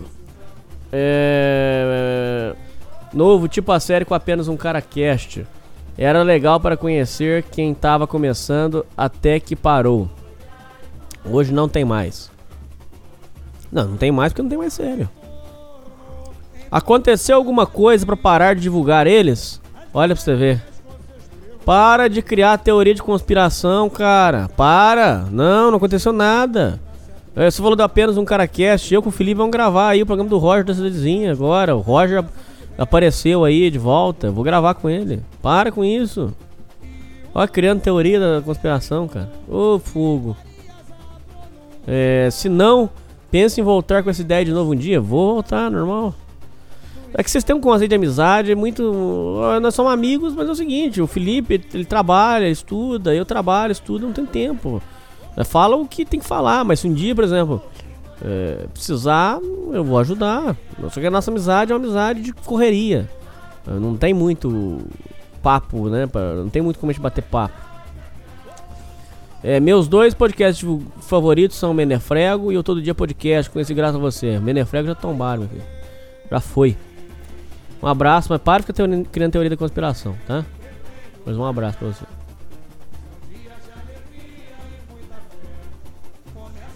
É, e-mail para ler no podcast, Jaspions. Olá, grande Hernani Porsche Carreira. Gostaria de agradecer todo o trabalho desempenhado para nós, réis mortais, e que por este lhe devemos grande carinho, respeito e admiração. Por isso, esse e-mail não é apenas direcionado a você, mas sim aos ouvintes que destilam histórias fantasiosas, patuscadas, sonhos de uma noite de verão, como diria o saudoso filho da puta Fernando Collor. Concordo. Não mandem mais histórias Jaspion pra cá, por favor, você atrapalha. Às vezes uma pessoa tem uma história importante, às vezes a pessoa precisa falar uma coisa importante, você tá fazendo gracinha. Não mande Jaspion pra cá. É, isso aí é uma coisa que, olha, ó. Aí, ô Walter, tá vendo como é que é difícil? A pessoa manda um Jaspion pra cá. Aí, na opinião do Walter, eu deveria ler essa história inteira. E, e- e, na verdade é, é chato, Walter. Você tá entendendo? Tá entendendo, ouvinte? Não é porque eu sou cuzão. É porque realmente é, é desinteressante, é desagradável. Aí, pro prazer de uma pessoa ter o Jaspion dele lido no ar, todo mundo tem que sofrer. Não é justo. Você tá entendendo? É uma questão filosófica. É uma questão de respeito. Eu respeito o meu ouvinte. Eu respeito o coitado do ouvinte que tá ouvindo num ônibus, tá querendo ouvir uma história bacana e, e tá ouvindo uma bobagem. Eu respeito você. Isso é respeito. É, o ápice do delírio, pelo menos pra mim, foi de quando o pequeno milionário e comedor de xoxotas, 5 anos, quando ele disse que teria colocado o antebraço dentro da garota. Eu quase caí da cadeira. Realmente superei toda indignação que nutria pelos Jaspions e agora volto todas as minhas forças a levar esse tipo de relato na mais pura comédia. Entretanto, desejo falar aos seus ouvintes para que respeitem e, reconheçam a grande função social do programa que você desempenha. O podcast claramente pode possuir momentos de descontração e felicidade, mas esses, mas que sejam esses ensejos verdadeiros das experiências vividas por nós, que tão desgostosos da vida vez ou outra passamos por bons bocados. Novamente agradeço o trabalho desenvolvido e tenho uma enorme satisfação de ter participado do programa Alô Ouvinte número 14. Não vou lembrar quem é, mas eu te desejo do fundo do meu coração tudo de bom nessa vida. Você merece, muito obrigado por tudo, sem ser gay. Um grande abraço, João. Acho que eu lembro desse João, sim. Um abraço, João. Obrigado pelo e-mail. É, desculpas sinceras. Quem que mandou isso aqui? Eita, nós. Salve! Olá, Hernani. Por favor, leia direto sem interrupções. Eu, Wellington Donizete, peço desculpas sinceras do fundo do meu coração a você pela cagada espetacular no último e-mail. Eu sinceramente não sabia que, teria, que seria lido no programa de aniversário. Achei que já estava tudo gravado. Obviamente, não consegui adivinhar seu humor no dia, que por sinal foi arruinado por aquele aquela infeliz mensagem. Só mandei pois senti uma certa agressividade. Quando tu respondeu um e-mail de um rapaz, provavelmente no programa anterior ou algo do tipo. Não, não acho que sei de tudo. Sei que parece o contrário, mas só falei alguns pensamentos que vieram na minha cabeça na hora. Eita, nós. É. Até perdi onde eu tava. Puta que pariu. Agora o cachorro vai latir. É. Perdi onde eu tava. Ah, é. Sei que parece o contrário, mas. Foram alguns pensamentos que vieram na cabeça na hora. E como mensagem não tem voz, deu a impressão de que eu estivesse falando verdades absolutas e irrefutáveis. E eu sou um baita as, não esqueço que mandar um e-mail é quase como jogar dados. Tanto que não sei se tu está lendo este e-mail rachando o bico ou puto da cara. Bem, de qualquer maneira, peço desculpa, não soube me expressar. Estava puto porque perdi um amigo e estava um inferno em casa. Tive realmente uma atitude borderline. Peço também que imagine eu falando todos os e-mails de uma maneira descontraída e calma. Quando eu ouvi que tu ficou triste ao invés de mandar eu tomar no cu, aquilo que me destruiu, porra, encheu meus olhos de lágrimas, bicho. Foi pior que um soco no estômago. Só uma coisa que você falou sobre o dinheiro da NASA, nunca tinha pensado para pensar os investimentos absurdos é, eram feitos naquela porra antes deles falirem. Se a terra é plana ou não, não sei. Mas que tem filho da puta ficando rico com dinheiro para rojão espacial, isso eu tenho certeza. É isso, muito obrigado. Literalmente não sei como terminar, não foi planejado. Tá perdoado, um abraço, Wellington. Muito obrigado aí pelo seu e-mail. Tá tudo certo. Para de ficar na cabeça. Tá tudo certo. É... Sugestões, cogumelo.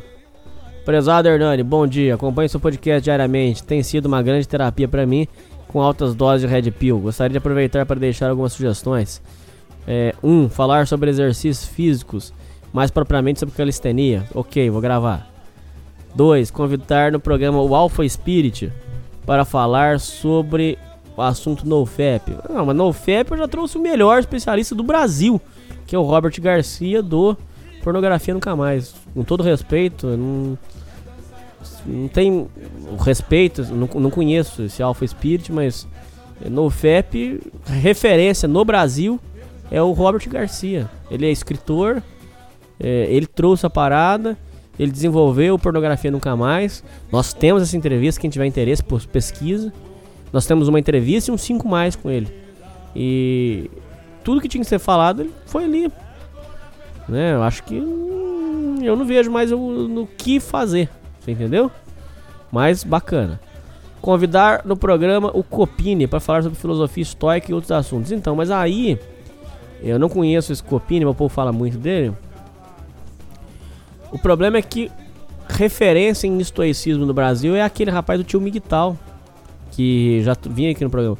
Então, assim, acho bacana? Acho. Mas, por exemplo, se eu, se eu tivesse que fazer, eu traria uma pessoa mais que, que, que já é da casa, que é o, é o tio Miguel. O tio Miguel, ele, ele é um estudante, ele é um praticante do estoicismo, né? Então, é, já é uma referência. Convidar no programa o Palhaço do Brasileirinhos, ou o Kodak para falar sobre conservadorismo e outros assuntos sobre política. Olha, esse palhaço, eu acho ele muito interessante mesmo. Ele, é, é, ele fala muitas verdades mesmo, acho bacana. Ele é uma possibilidade real. Gostaria de trazer ele mesmo, que ele, ele é diferenciado. Você entendeu? Mas não é que eu tô te ofendendo, não, viu, Cogumelo? Não é pra você ficar ofendido, não. Tô mostrando pra você numa boa. Que a gente já tem essas coisas aqui, entendeu? Agora, esse palhaço, realmente, de todos esses que você falou, o único que é o mais diferenciado é o palhaço. O palhaço concorda com você, ele é diferente. Ele, é, ele é meio estilo Alborguete. Ele é diferente. Entendeu? Como críticas. Não. Bom, é isso. Peço por favor para considerar isso apenas como sugestões, nada demais. Gosto muito do seu programa espero que continue em frente. Como crítica, deixo apenas referente ao podcast número 126 e 130 que achei que destoaram bastante da qualidade pra, padrão do programa. 126 e 130? Qual que é? 126 e 130? Qual que é esse aí?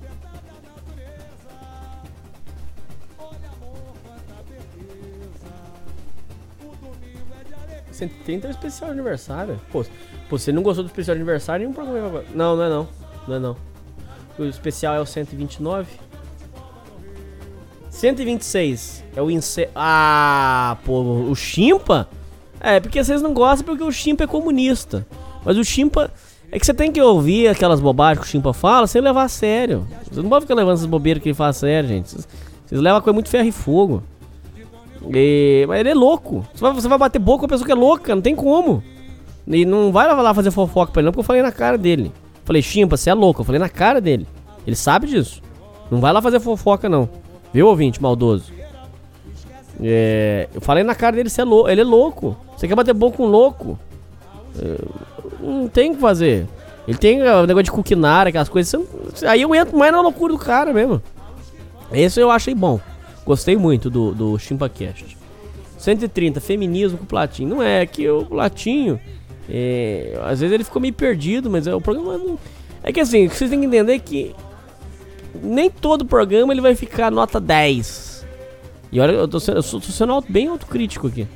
Não é que eu tô dizendo que o meu programa é foda, que eu sou bom da boca, mas eu reconheço que tem alguns programas que ficam muito bons.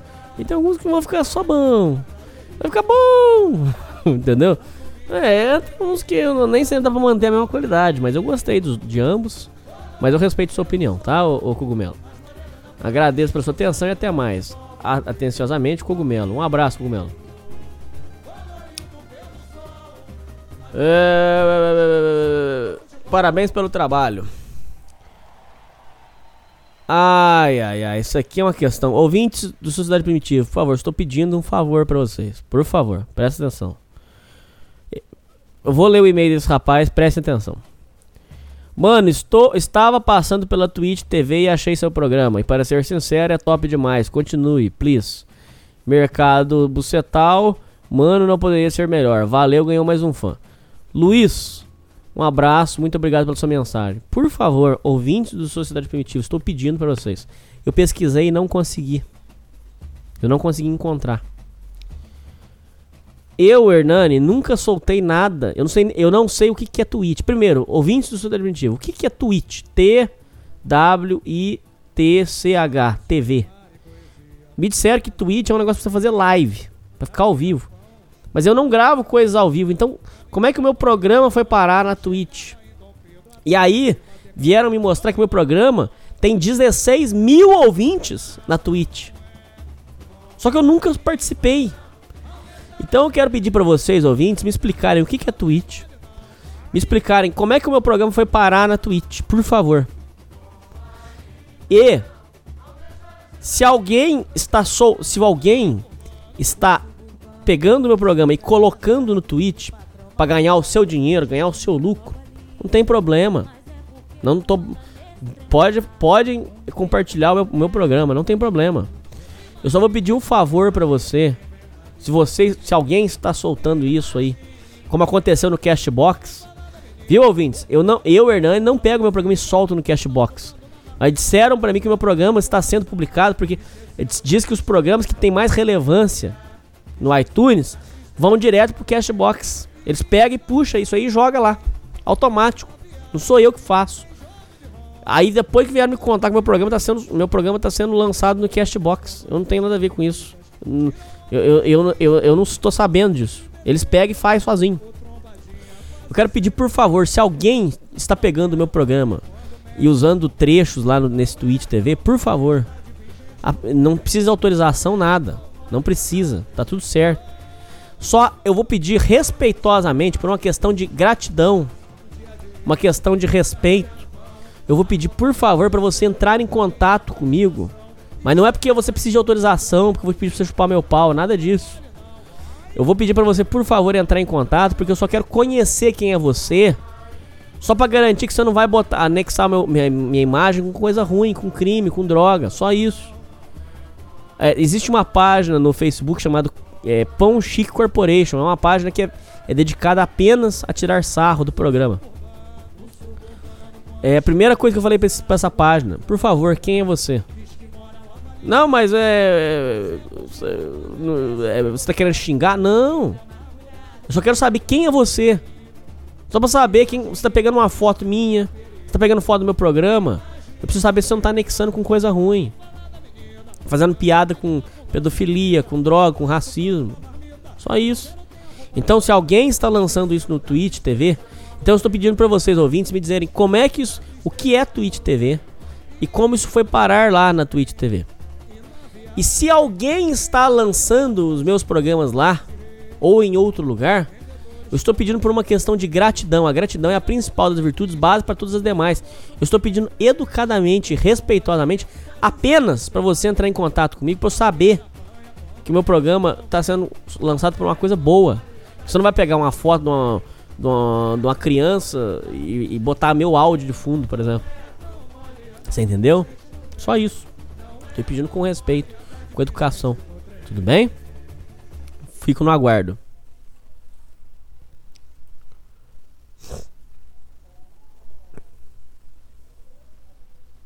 Serviço militar. É... E aí, Hernani, tudo certo? Acho que provavelmente vou servir a nossa pátria. Então queria saber o, o bom da boca serviu? Não, eu, eu na época garoteei, fui moleque, cara. Eu, para não servir, eu meti migué. E. É, com aquele miguezinho do filho único. E passei chaveco e não fui. Deveria ter ido, cara. Mosquei. Uh, bom, apesar que o povo fala que aquilo lá. É, tem muita gente que sai da, daquilo lá e desempregado e fudido, né? Não sei. É uma questão a se pensar. É, se te interessar, no fim dos processos seletivos, posso te enviar um e-mail é, sobre como foi e como funciona. É... Forte abraço, Eduardo. Eduardo, manda um e-mail pra mim. Vou ficar no aguardo aí. E uma, uma boa experiência pra você, meu irmão. Um abraço.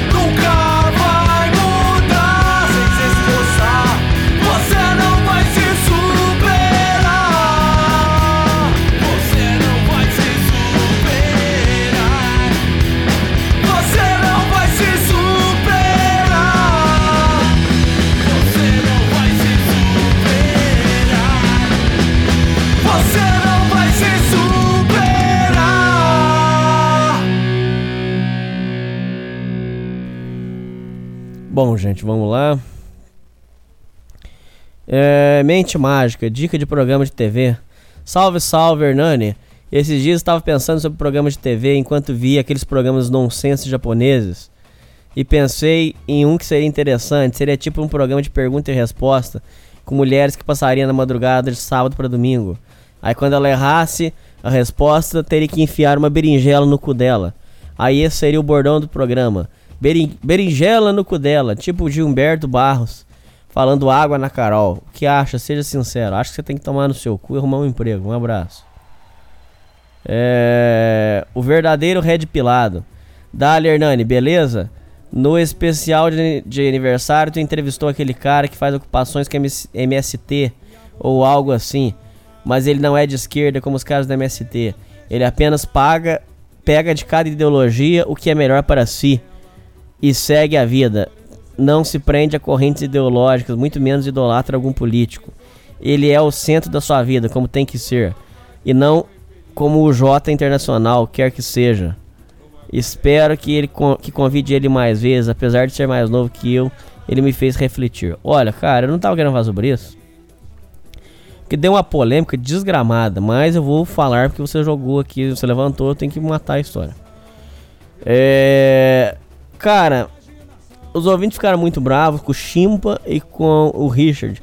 Porque os dois é, têm ideias adversas, tá? O Chimpa, gente, é, eu não tava querendo falar porque é muito polêmico. E eu vou me irritar. Porque o ouvinte vai falar besteira, mas. O Chimpa é um cara negro, pobre, fudido, que a vida inteira foi menosprezado, humilhado. Você ouvinte já foi humilhado na vida? Você ouvinte já foi humilhado? Eu já fui humilhado. Sabe o que é humilhação? Humilhação por você ser pobre, por exemplo. Você ser maltratado por ser pobre. Você já foi maltratado por ser pobre? Se você não foi, você não pode falar. Se você já foi, você sabe como é que machuca. Agora imagina um cara que é negro, sofreu racismo, sofreu tudo isso. Ah, mas o Hernani é comunista. Eu sou o cara mais anticomunista que você vai conhecer. Só que isso não é ser comunista, isso é ser isso é ter empatia pelo sofrimento do outro. Eu sei que o Chimpa é daquele jeito, que a vida tornou ele aquele maluco que vocês viram. Aquele, aquele rolo todo dele de, de preto, não sei o que. Ele já foi tão sacaneado na vida, tão humilhado, já, já, já ofenderam tanta cor de pele dele, por exemplo, que ele entra nessa loucura de preto, de Tyrone, dessas loucuras, porque ele já tá. Ele, a, a, cabeça dele já foi destruída com essa loucura. O que, que a vida fez com a pessoa? O Richard é, ele não conheceu o pai. A mãe dele é a mãe dele é 13, é complicada. Ele foi criado com a avó. Então ele já não tem. Aí, ó, um assunto interliga no outro, cara. Olha que interessante. Voltando lá, ó. Ele já não tem a referência lá do primeiro bloco, ó. A referência da tradição, da família, ele não tem. De repente ele não teve o valor familiar para dizer para ele, olha, o, o, o, meu filho, o Richard, é, você entrar dentro da coisa dos outros e tomar é errado. Então eu, Hernani, tenho a empatia pelo sofrimento dele, de que apesar de que eu sei que ele está errado, eu sei que ele está errado, ponto.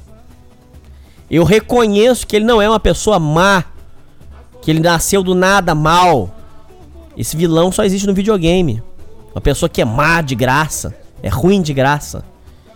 A vida, eu, eu, eu consigo entender que a vida tornou ele aquilo lá que você viu por passar necessidade, por não ter pai, por ter que se virar sozinho, a vida tornou ele um cara que invade terreno. Acho certo isso? Não. Acho que ele tem que, que devolver isso aí? Acho. Acho que a polícia tem que investigar? Acho. Mas reconheço o sofrimento do Richard. É diferente. É, o Chimpa. Acho certo o Chimpa. É, sei lá as loucuras dele, eu acho certo que lá. Não, não acho. Não acho.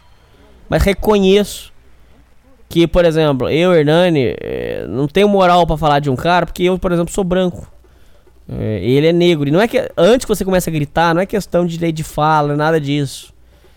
É porque eu, eu reconheço que ele é, sofreu muito mais do que eu. Ou a gente não pode ser hipócrita. Vocês ouvintes não podem ser hipócritas do seguinte. Você não pode ser lunático de negar que existe racismo. Isso existe, lógico que existe.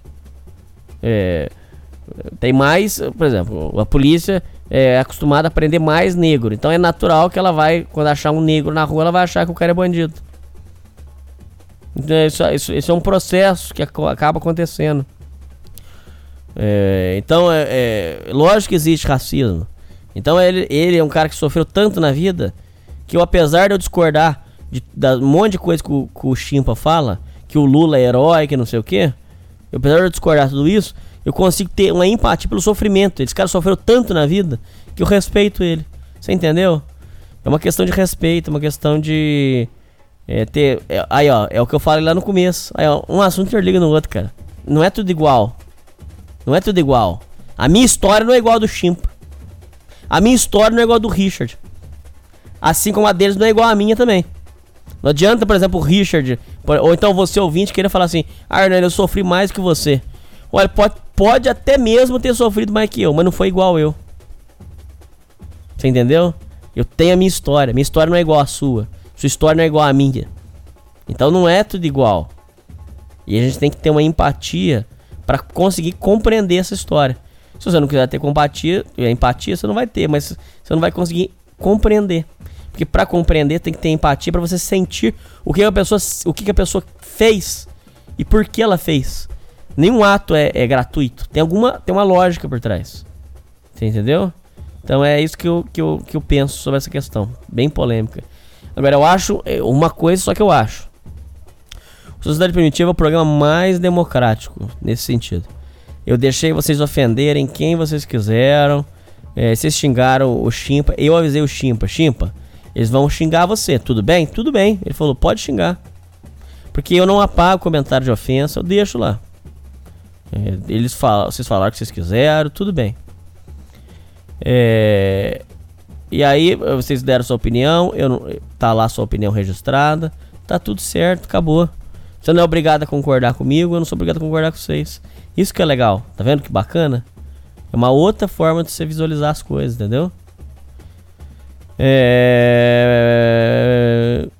Próximo e-mail, vamos lá. Bateu um sono aqui, cara.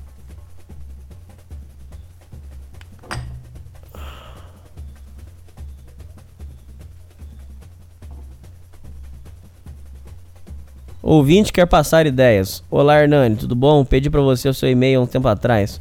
Gostaria de lhe enviar alguns relatos, talvez, e umas imagens de ideias pra você poder fazer vídeos. Se você quiser, claro, se você topar, eu mando. Beleza, abraço. Olha, cara, o Eduardo, pode mandar. Manda bala, tá bom? Um abraço, meu irmão.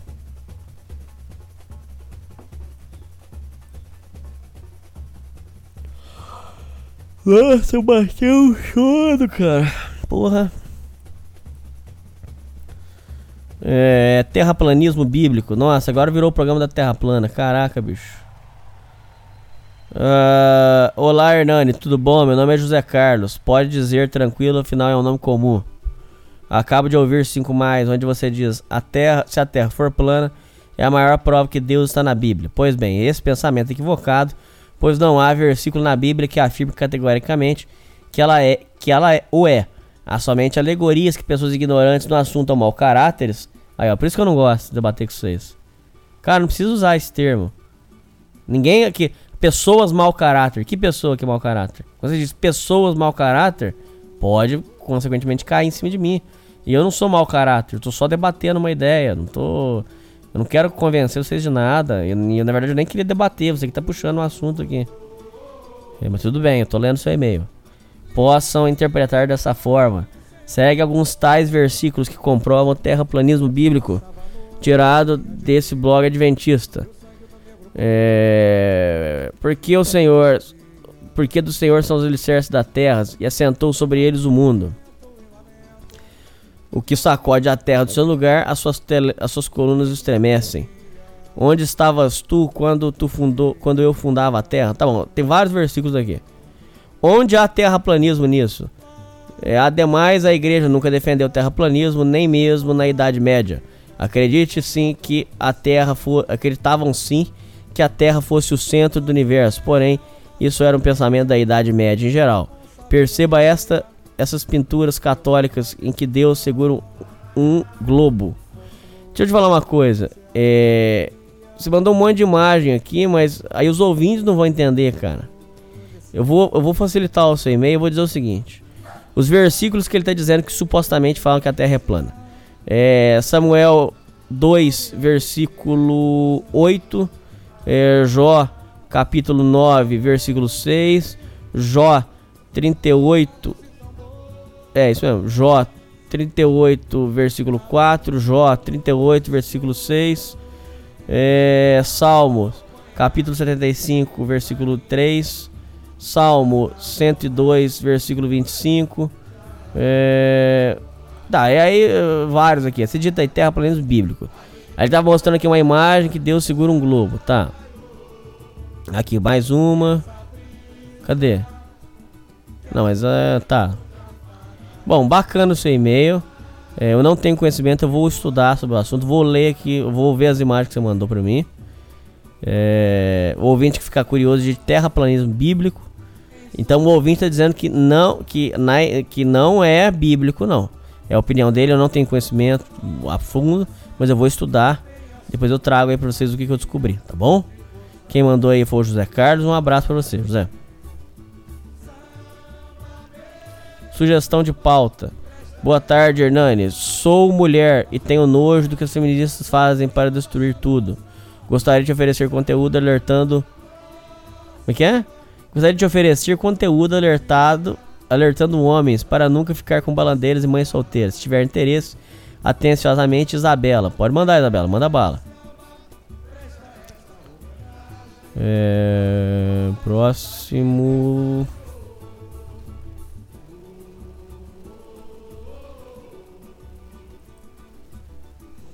Relato de relacionamento.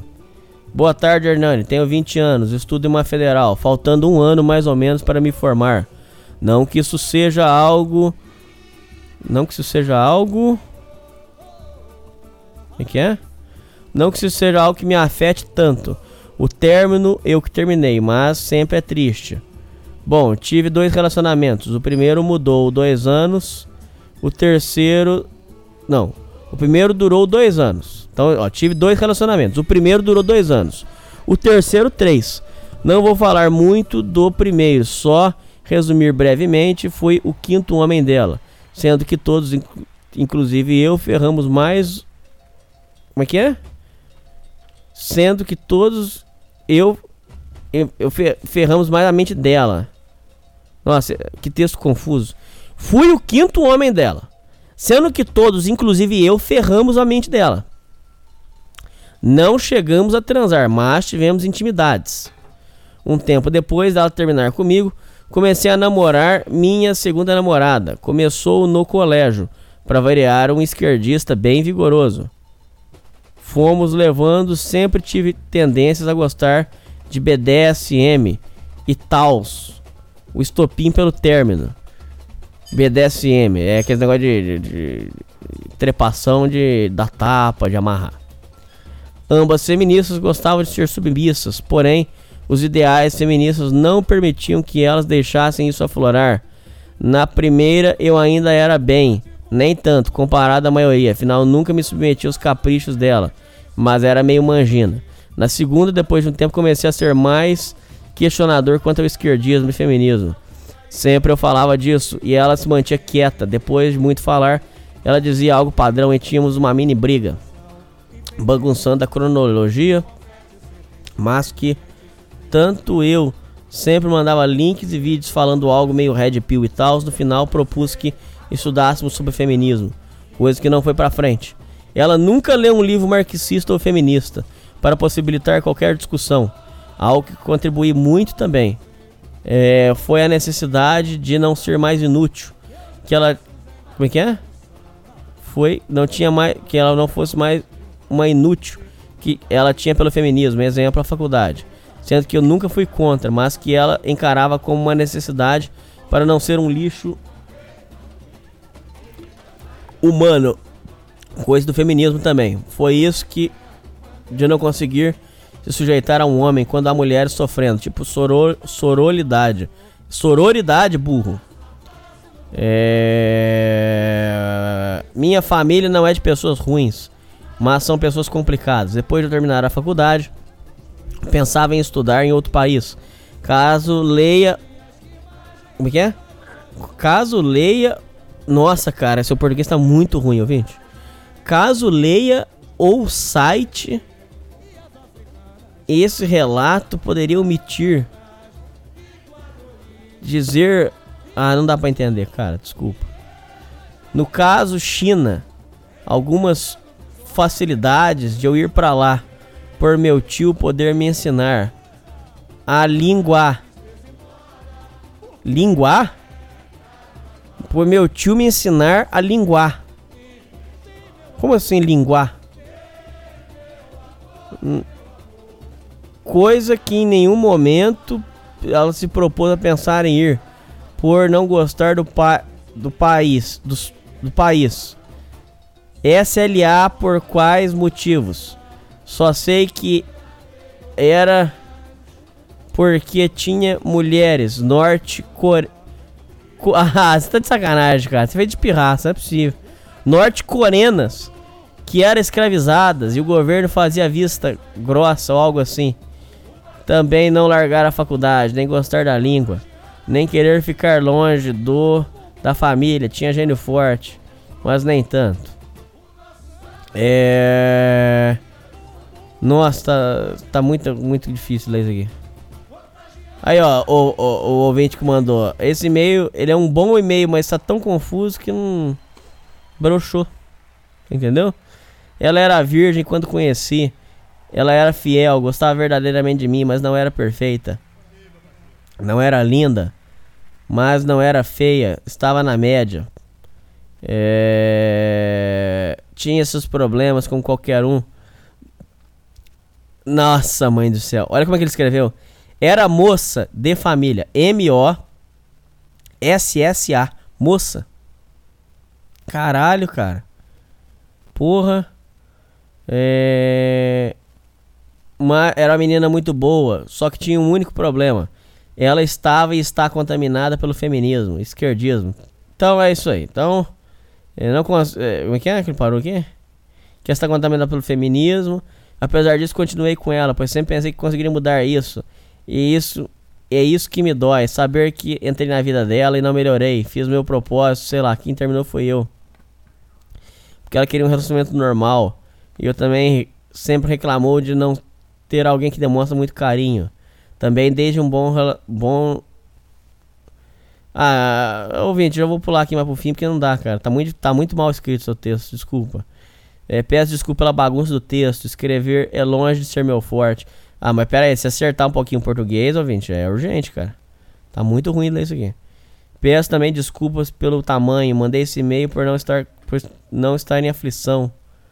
Mas por não ter ninguém para falar, conversar sobre. Mandei esse e-mail pro podcast seu.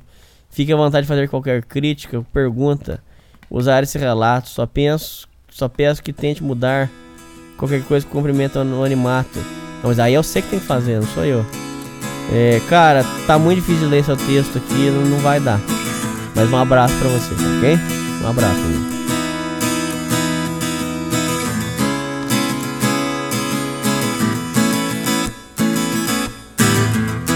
Vezes penso que sem saber se estamos prontos por merecer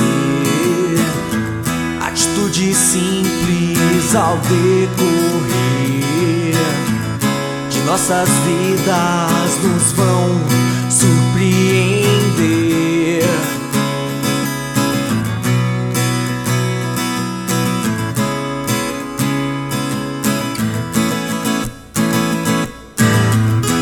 Vezes penso que sem saber estamos prontos por merecer.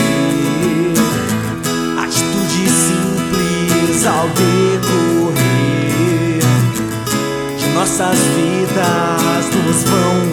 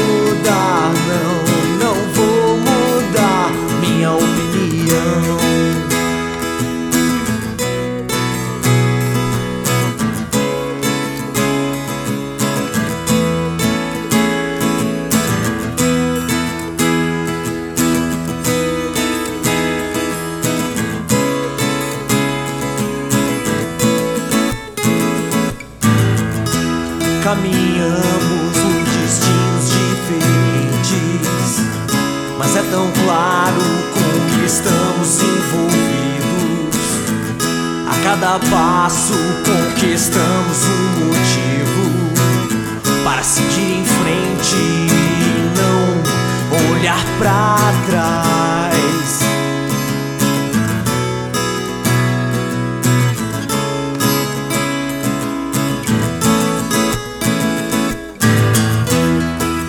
Mas eu sei,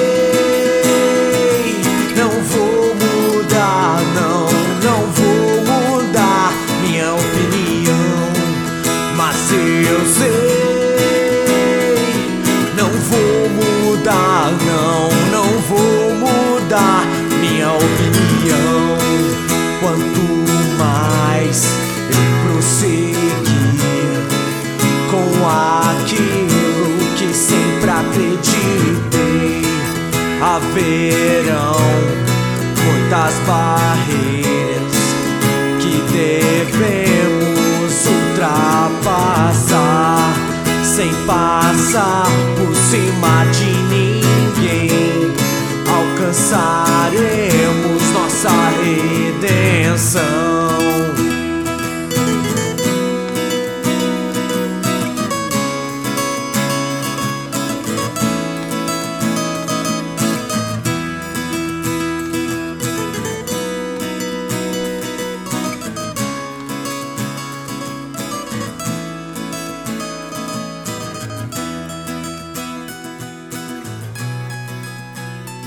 Bom, gente, hoje é outro dia de um novo tempo que já passou, não. É que ontem eu tava muito cansado e aí realmente não deu pra continuar. Então nós vamos gravar um novo. Um, continuar aí a leitura de e-mail pra vocês. Tô aqui com uma água com gás. Tomar um gole aqui.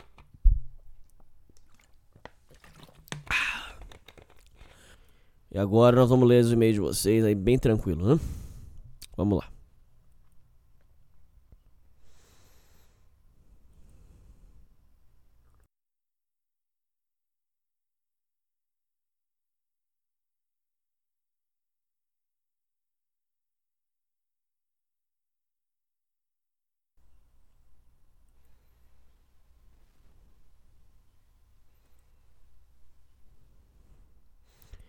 Comentários de neofeministas e um post sobre bonecas sexuais.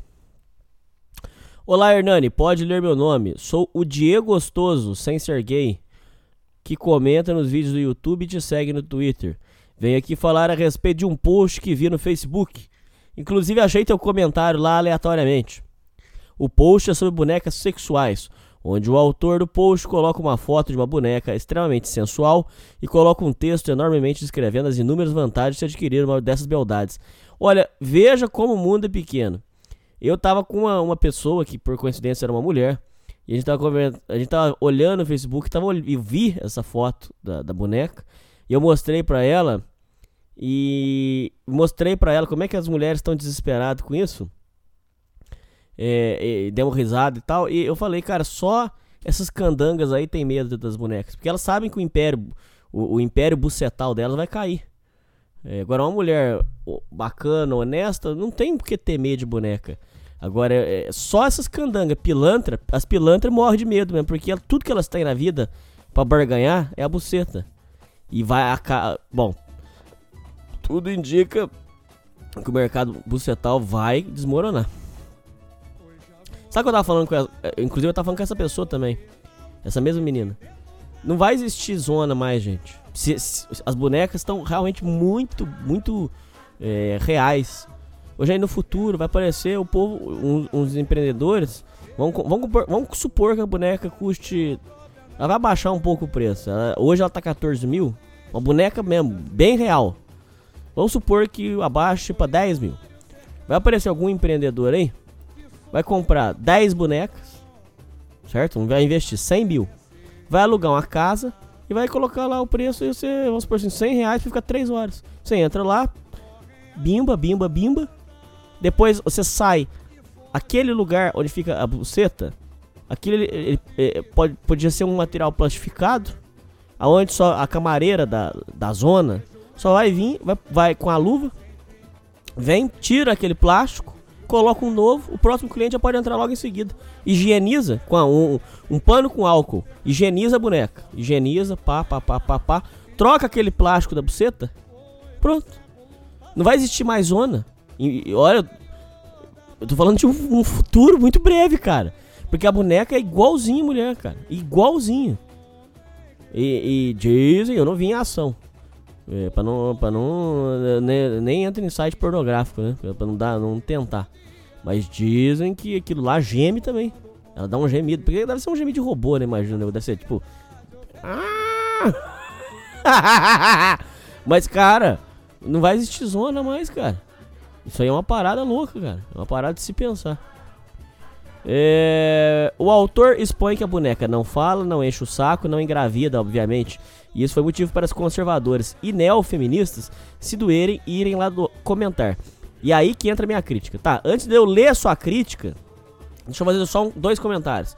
O que você falou que conservador e neofeministas. Eu já falei isso aqui no programa e vou voltar a repetir. Se eu não me engano, eu falei com o Platin. O, o ouvintes. ouvintes do Sociedade Primitiva. Saiam dessa ilusão que a oposição da. E olha só, eu me considero um cara tradicionalista. Eu só que eu não sou bobo, é a diferença. Eu sou um cara que eu valorizo tradição. E vocês ouvintes também. Porque vocês viram e mexem, salta comentário aí das tradições, das coisas antigas. Só que a gente não é bobo. Você, virar para mim e falar assim, Ordani, você nunca viu aquela mulher na rua, pula na frente, eu vou, eu vou dar um tiro naquela mulher, pula na frente dela e salva ela, porque ela é homem, porque você é homem. É, porque ela é mulher, você é homem. Salva ela. Não, caralho. Foi uma pessoa da minha família, sim. Se for a mãe do meu filho, por exemplo, vamos supor, a mãe do meu filho, eu pulo na bala, sem pensar duas vezes. Abro o braço, Pra salvar minha, a, a mãe do meu filho, faço. Vamos lá, ouvinte. Sem, sem babaquice de red pill, sem nada. Vamos conversar de moral. Uma bala. O cara vai atirar. Na sua mulher, é a mãe do seu filho, eu, Hernani, pularia. Acredito que muitos ouvintes também. Pra salvar a sua. Salvar a mãe do seu filho. Agora, essa babaquice é, conservadora aí.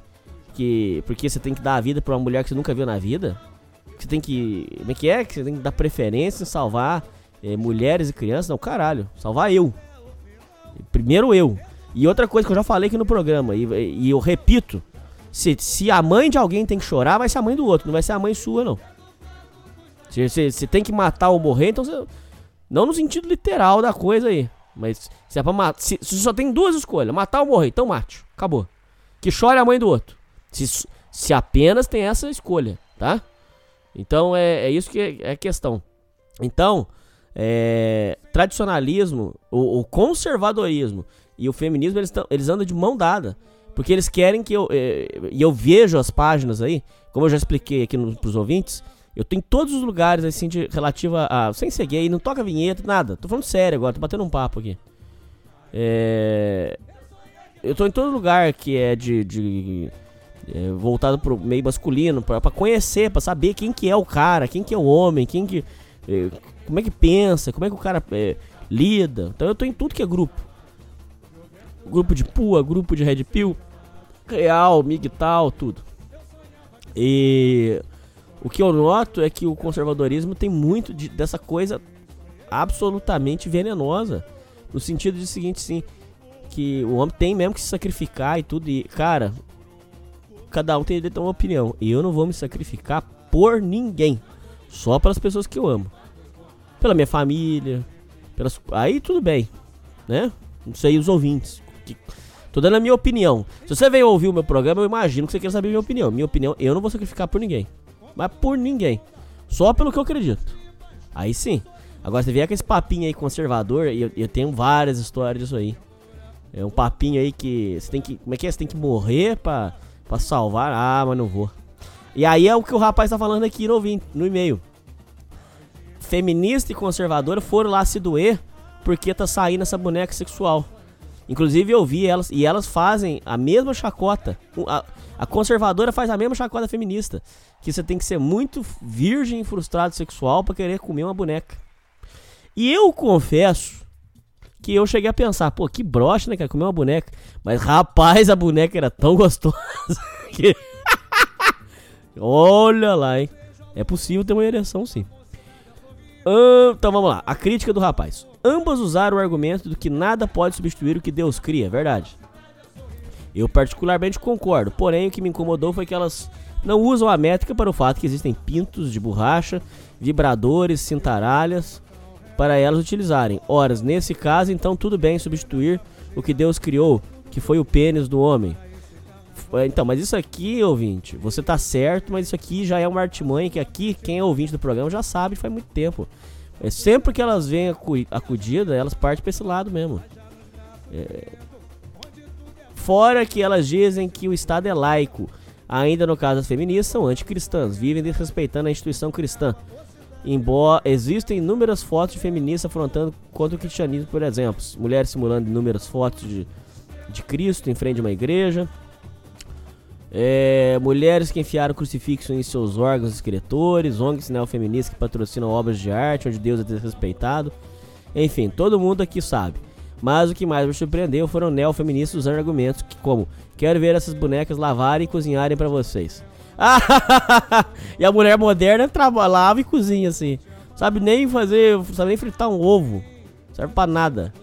E agora então querem ser submissas. A verdade é que o post doeu direto no rabo delas, pois sabem que se isso virar moda, elas vão virar, elas vão ficar sozinhas. O post feriu o ego gigante e frágil delas.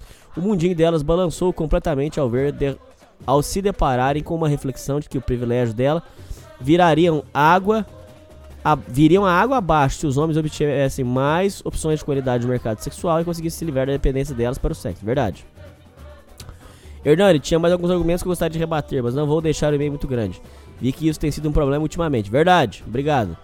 Diga aos ouvintes que se quiserem seguir no Twitter, o meu arroba é arroba Diego Gostoso.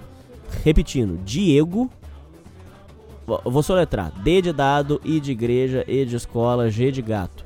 O de ovelha, S de sapo, T de tatu, O de ovelha, S de sapo, U de urubu. Diego Gostoso. Com U no final. E claro, muito obrigado pelo excelente trabalho que você vem fazendo no Sociedade Primitiva. Sou fã demais do programa e da sua pessoa. Você é muito talentoso e um grande ser humano. Muito obrigado, Hernani. Vida longa à Sociedade Primitiva. Muito obrigado, Diogo Gostoso. E muito obrigado aí pelo seu e-mail, muito obrigado pela sua mensagem bonita aí. Estamos juntos, meu irmão. E só eu tinha uma coisa pra comentar aqui, o que que era? Ah, sim. Aí eu tava olhando esse post e eu tava falando com essa menina, sabe? Aí uma coisa que eu achei curioso foi o seguinte, que eu falei pra ela. Eu falei, cara, e elas estão com um papinho que vão criar um robô sexual pra elas, né? As mulheres, tão- as mulheres dizem isso, né? Ah, porque vocês vão criar a boneca, nós vamos criar um pra nós. Cara, ouvintes que tem um pouquinho mais de vivência sabem que eu não vou mentir. Essa história do robô para as mulheres só vai funcionar se o robô conversar, fizer carinho, buscar as coisas, ouvir, tipo assim, um robô completo. Agora, você falar pra mim, ouvinte, que, ela, que você vai criar um robô de, de, de, de borracha ou de silicone e tem um, um pinto de borracha, ele vai ficar lá. Imagina um robô, e aí você deita o robô e você vai querer me convencer que a mulher vai ficar é, agachando naquilo ali e, e vai ficar feliz. Não vai, cara. Porque mulher é diferente de homem. Mulher tem que ter outras paradas. Mulher não é só pegar um espeto e ficar lá enfiando e, e tirando, não. Mulher é outra parada. E aí a menina concordou comigo, cara. Olha que interessante. Ela mesmo concordou. Mulher não é dessa. A cabeça da mulher não é isso. Porque veja bem, o homem, você pega um. cria um, um, um, um negócio de, de silicone, uma bunda de- bem realista, parece uma mulher. Pá! O cara já. Pô, cara, os caras hoje em dia comem aquele que parece um. Você enche com uma bombinha, ela parece um, um balão. Os caras conseguem comer aquilo, cara. Agora, por quê? Porque o desejo sexual do homem é doentio. Agora, o da mulher precisa de outras coisas. Então, não- e essa história não me. Essa, história, essa historinha que elas falam não me convence. Que você vai criar um boneco em formato de, eh, de homem que vai estar com pinto. E aí você vai, querer me convencer que ela vai ficar lá agachando, ou então que ela cavalgue, não faz diferença. Que ela vai ficar lá cavalgando e, e aí ela vai ficar satisfeita com aquilo. Acho muito, muito difícil. Minha opinião.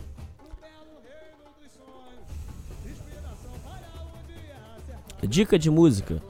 É... Amigo Hernani. Quem mandou isso aqui? Pedro. Amigo Hernani, meu, pa... meu, meu pai pediu para te enviar uma música. Luiz Airão, Lobo da Madrugada.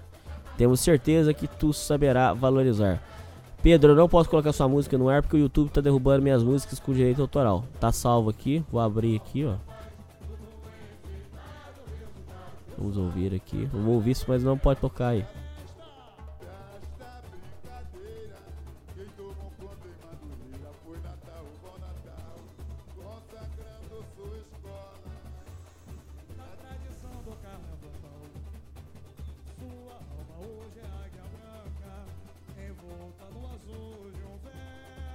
Eita, nós. Samba Bombers.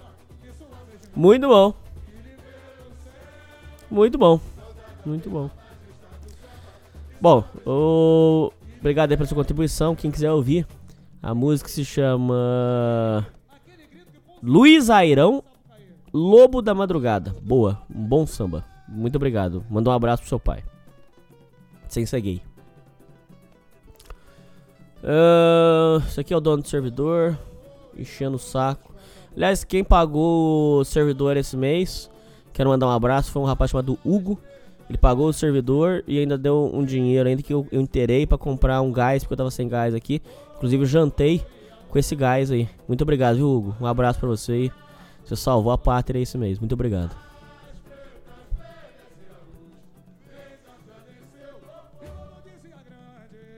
Mais encheção de saco do dono do servidor. Pra cobrar, ele é um santo. Eita, nós.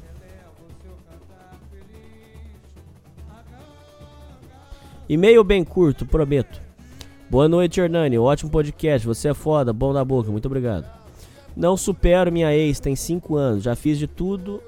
Já excluí redes sociais. Não vejo ela há muito tempo nem família dela, nem nada. Não tenho fotos, excluí completamente. Sim, eu pego outras mulheres, já peguei algumas, mas nenhuma eu achei a amar. Isso é normal? Não, não é normal não. Essa será, no fundo, a dor de todo homem. Não vivo triste, muito menos mal. Mas a cada três meses tenho uma noite bem difícil de crise de choro e memórias. Tive notícias dela após muito tempo, alguns dias atrás, de um amigo. Ela está vivendo em uma cidade rica, bem de vida, com um boy e eu estou aqui na mesma rotina. Isso só deixa minha situação pior. Saber que ela está melhor, não que deseje mal, mas pô, queria que estar pelo menos igual. Qual conselho você daria, meu amigo? Abraço, Hernandes. Seus programas são fodas. Ignora o pessoal que acha ruim. Obrigado. É, alguns conselhos: é, ocupar a cabeça, hobbies.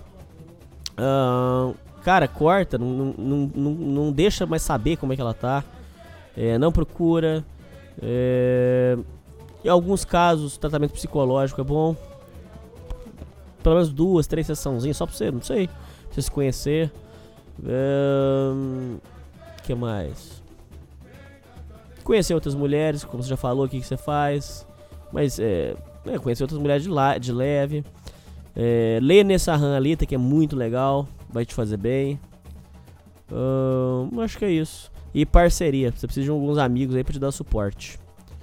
Amigo, eu digo assim, alguns caras aí pra, pra te dar um suporte, pra, né, pra você sair, pra tomar uma cerveja.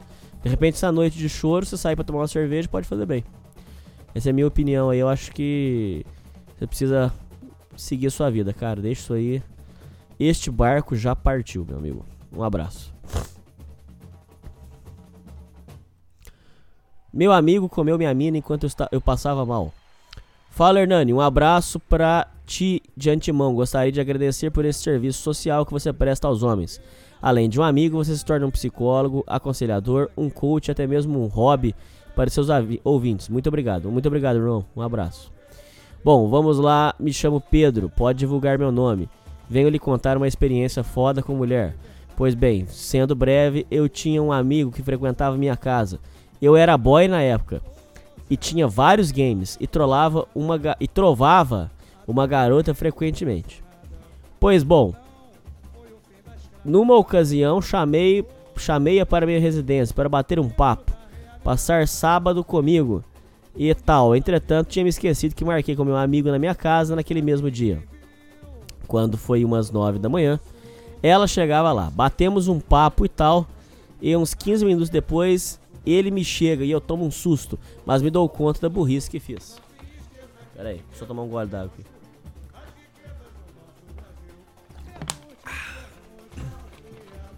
Tem muito ainda? É... Então ficamos em casa. Eu, ela e ele. Eu com cara de bunda porque ele estava dando uma de chato, interrompendo minha trova. Mas aconteceu algo inesperado. Comecei a, simplesmente a passar mal. Deu um reverter em mim e fui imediatamente ao banheiro, ficando lá uns 15 minutos. Depois do banheiro, já aliviado, praticamente tirando um peso de mim, me dirijo ao quarto, mas quando chego lá, não encontro ninguém. Então me dirijo à sala e vejo os dois. Meu amigo praticamente comendo a mina, que eu estava trovando, no sofá da minha casa. Eu fiquei sem entender, simplesmente fui para o quarto, fechei a porta e fui jogar GTA San Andreas. Depois do corrido, ele veio me pedir desculpa. Mandei ele embora para casa e fiz a vagabunda ligar pro pai dela vir buscá-la. Hoje em dia ela está grávida e não sabe quem é o pai. O moleque já foi preso e é cracudo. Eu sou fracassado, mas acho que foi uma boa troca. É isso aí, abraço, Hernani. Caramba, que história, hein, cara. É foda, vagabundo é foda. Um abraço. Crianças. É, e aí, e aí, confrade, hoje eu gostaria de falar sobre minha paixão por crianças. A real é que os únicos seres humanos que eu gosto são as crianças, pois a grande maioria são puras, não foram infectados pela humanidade ainda.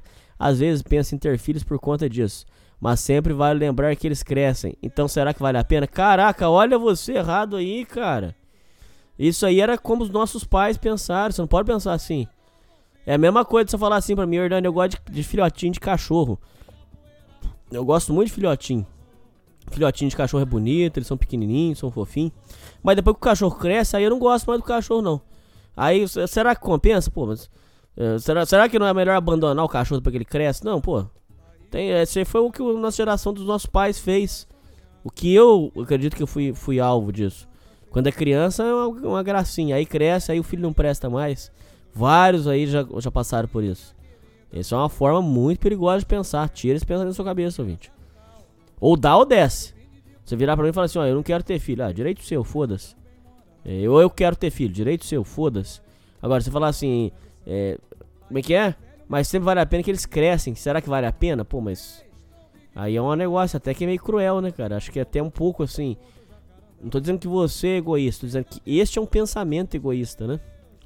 Às vezes gosto de ir na praça aqui perto de casa só pra ficar observando esses seres puros que são as criancinhas.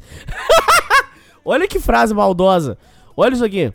Ó, vou ler com um pouquinho de maldade. Às vezes gosto de ir na praça aqui perto de casa só para ficar observando esses seres puros que são as criancinhas. ai, ai. Só queria dizer isso mesmo. Sou fã do seu programa. Meu nome é Emerson e não vou parar de ouvir seu programa nunca. Abraços. Um abraço, Emerson.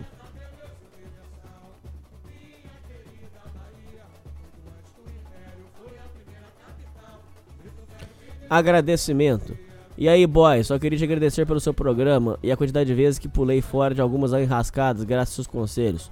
Sou ouvinte há cerca de um ano e ouço praticamente todos os dias, seja indo para o trabalho ou para faculdade. Tenho muita consideração por você e te considero um verdadeiro amigo. Continue com essa humilde com essa humildade e carisma. Se tudo der certo, eu e os ouvintes passaremos aí na formatura para tomar uma pinga e bater um papo chimpa. Porra, vai ser foda, cara. Eu espero que vocês façam isso aí. Eu tive que parar minha faculdade porque eu não tô sem dinheiro, mas é, eu vou pagar um acordo e eu conto com vocês aí, cara. E nós vamos, vamos comemorar assim.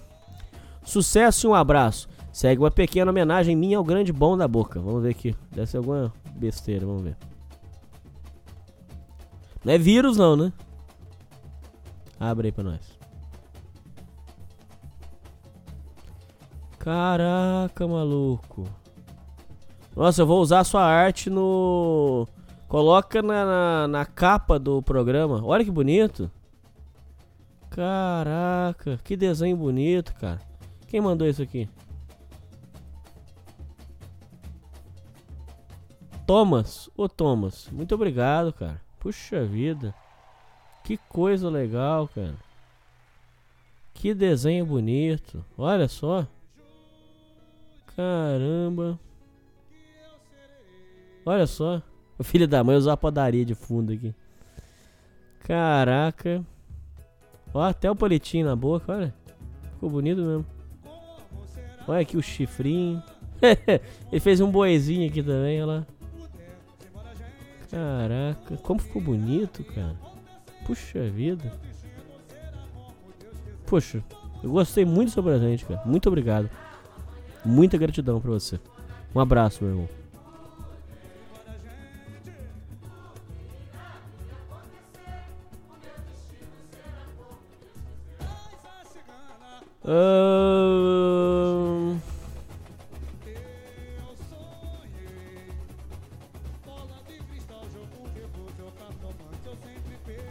Tá, e- tem um aqui que eu não vou poder ler.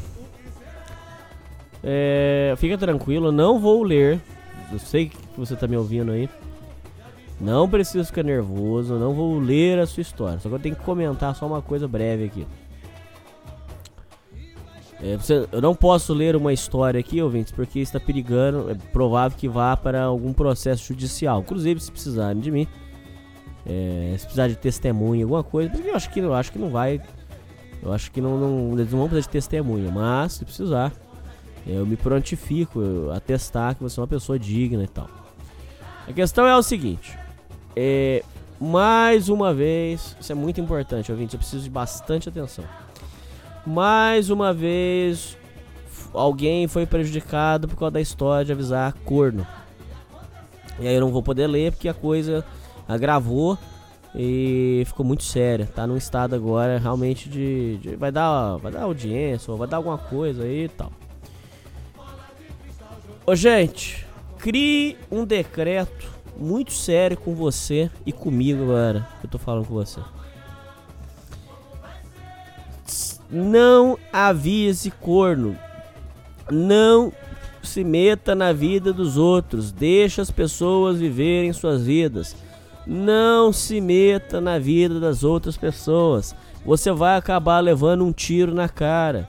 Você vai acabar sendo processado. Você vai acabar tomando uma facada. Como eu já. Eu, eu fui trouxa. Eu fui trouxa algumas vezes de avisar. Nunca me deram bola. Eu tenho um rapaz que eu descobri que a mulher dele dançava numa boate.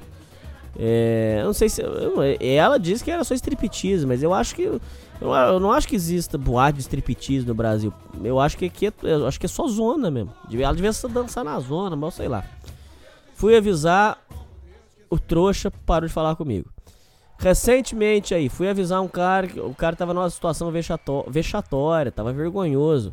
Fui avisar a pessoa que ela tava numa situação vexatória, a pessoa em vez de escutar e ver se toma um jeito, o cara foi falar pra pessoa, pra, pra mulher que eu tava avisando ele. E eu falando só, cara, a situação tá muito vexatória. Encerra isso aí, vai embora, segue sua vida. O, o trouxa foi avisar pra menina. Quer dizer, então, é, é, não avise, não se meta na vida das outras pessoas. E eu fui otário, pode falar. Viu, ouvinte? Eu fui otário. Eu assumo que eu fui. Eu, uma hora, eu, eu, eu- espero que dessa vez seja a última vez que eu tenha feito isso. Porque tá perigando eu tomar um tiro na cara. Tá demorando pra eu tomar um tiro na cara. Se Deus quiser, vai ser a última vez. Porque toda vez que você avisa pra um cara que ele é corno ou que ele está numa situação vexatória, vergonhosa, em vez da pessoa se tocar, como a pessoa tá muito num estado de delírio, é, ela, ela se vira contra você. Então quer dizer o seguinte, ela, ela prefere. Ou então acontece, como eu já vi casos aí, aonde a mulher diz o seguinte, não. Fala, fala, a mulher fala pro corno. O amor, é o seguinte, é que eu dei um fora no seu amigo. E seu amigo tá revoltado e quer acabar com o nosso amor. Ele quer separar a gente. Aí o que, que o corno faz? Ah, tá querendo separar eu com a minha mulher? Pera aí, passa a mão numa faca, espera você dar uma bobeira e tuna você. Pronto. Morreu de bobeira. Morreu porque foi querer ajudar. E aí entra a questão que é o seguinte: antes de você ajudar os outros, tem que se ajudar. Pra poder ajudar alguém, você tem que se ajudar. E quando você avisa pro cara que ele é corno, você, você não tá se ajudando, você tá ajudando só o outro. Mas aí nesse delírio ele, ele pode pegar e te matar. Você entendeu? O corno, ou o homem que está sendo trouxa de mulher, ele não ele não acorda dessa forma. É, alguns dizem, agora eu vou, vou levar a coisa para um outro, mas eu, eu, tenho, eu tenho, que ir rápido aqui porque tem muito e-mail.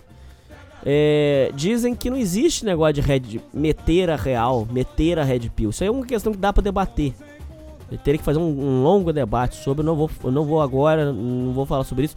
Mais para frente, nós vamos ver se nós vamos gravar sobre esse assunto. Dizem que alguns dizem que não existe meter a real, não existe é, é, é, dar a red pill. Isso não existe. Alguns dizem. Por quê? Quando você conhece o que é dito popularmente como Matrix, como real, como Red Pill, essas coisas, esse tipo de conhecimento. Você chegou aqui porque você tava pitimbado, fudido com o é, desiludido, você queria entender o mundo, você veio buscar conhecimento. Você não fez isso? Você ouvinte não fez isso? O que que isso significa? Eu também, eu, mesma história dos seis. O que que isso significa? Que para conseguir chegar nesse estado, o homem tem que procurar quando ele está preparado. É mais ou menos se fosse como se fosse uma coisa mística, aonde o cara só vai conseguir enxergar o caminho quando ele estiver preparado para aquilo. Ele tem que estar tá preparado.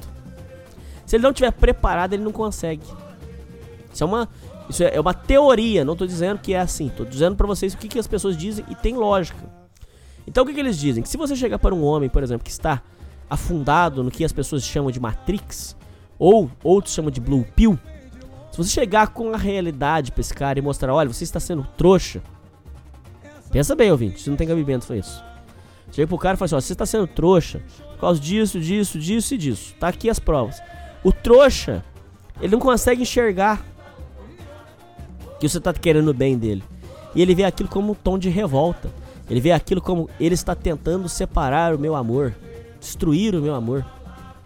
Ou então ele vê aquilo como uma, uma coisa de revoltado, de frustrado sexual.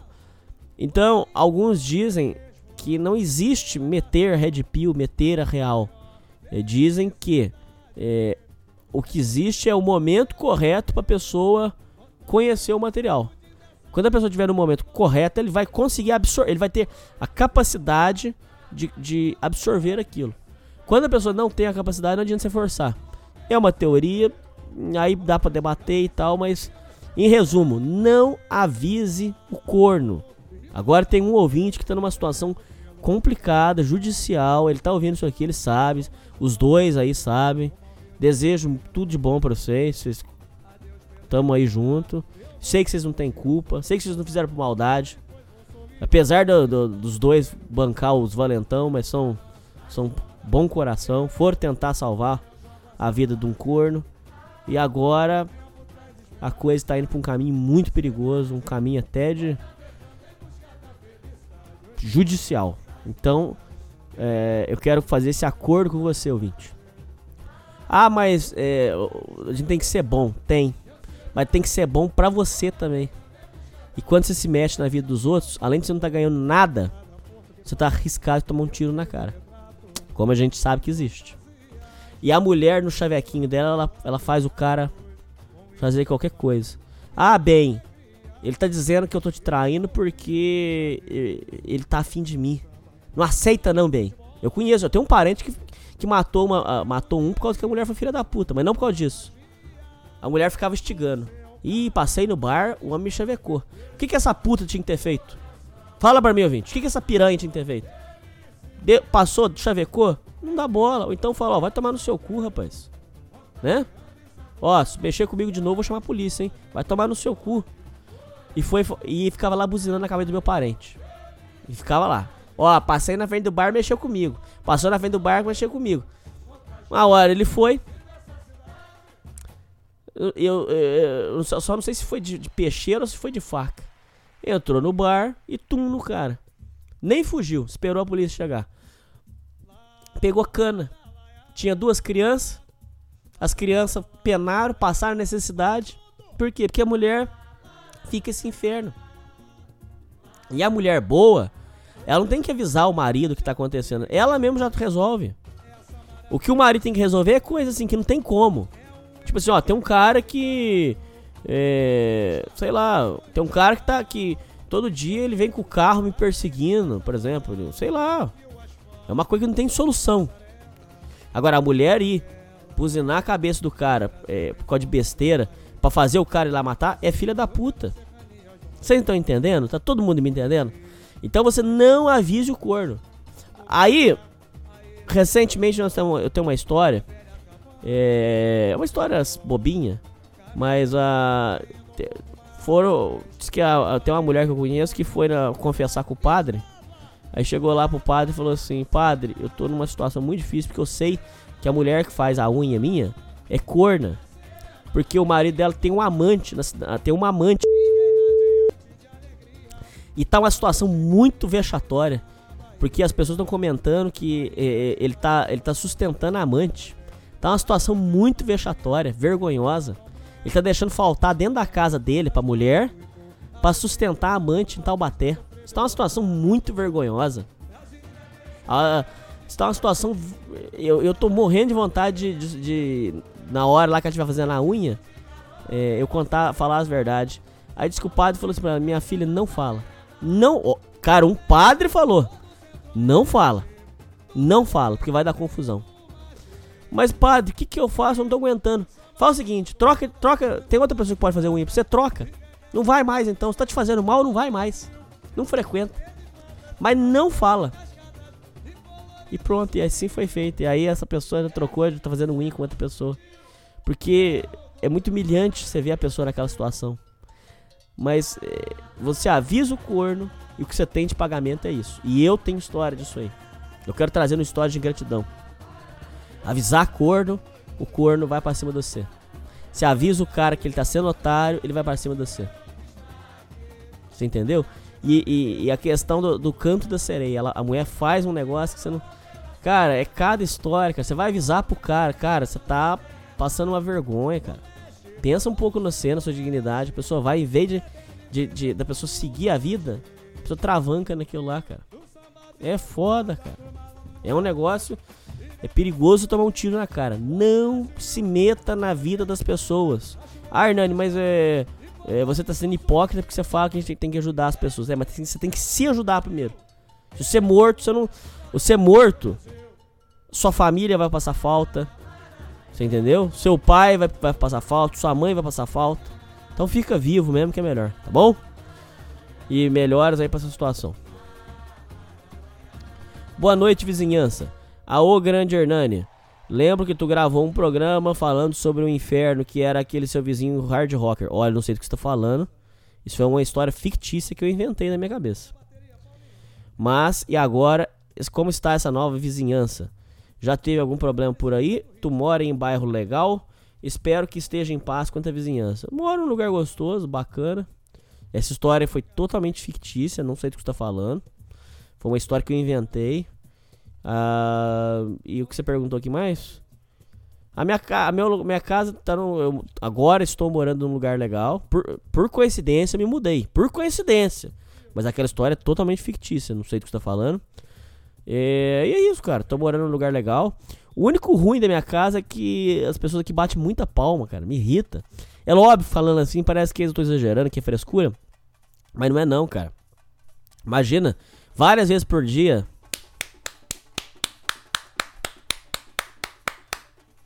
Porra, enche o saco. Tá entendendo? Isso enche o saco, cara, eu confesso. Mas no geral, minha casa é muito boa. E eu gosto muito da minha casa. Muito obrigado, um abraço pra você, meu irmão. Mas aquela história é totalmente fictícia, tá? Agradecimentos e, e recomendação. Grande Hernandes, sou extremamente grato a você. Já conheci o Miguel, mas através do seu podcast cheguei na real no momento mais crucial da minha vida. Por minha culpa, deixei uma vampira atrapalhar meus estudos e perdi o concurso que eu queria. Porém, a real é que estou conseguindo seguir em frente. Isso aí, meu irmão. Isso mesmo.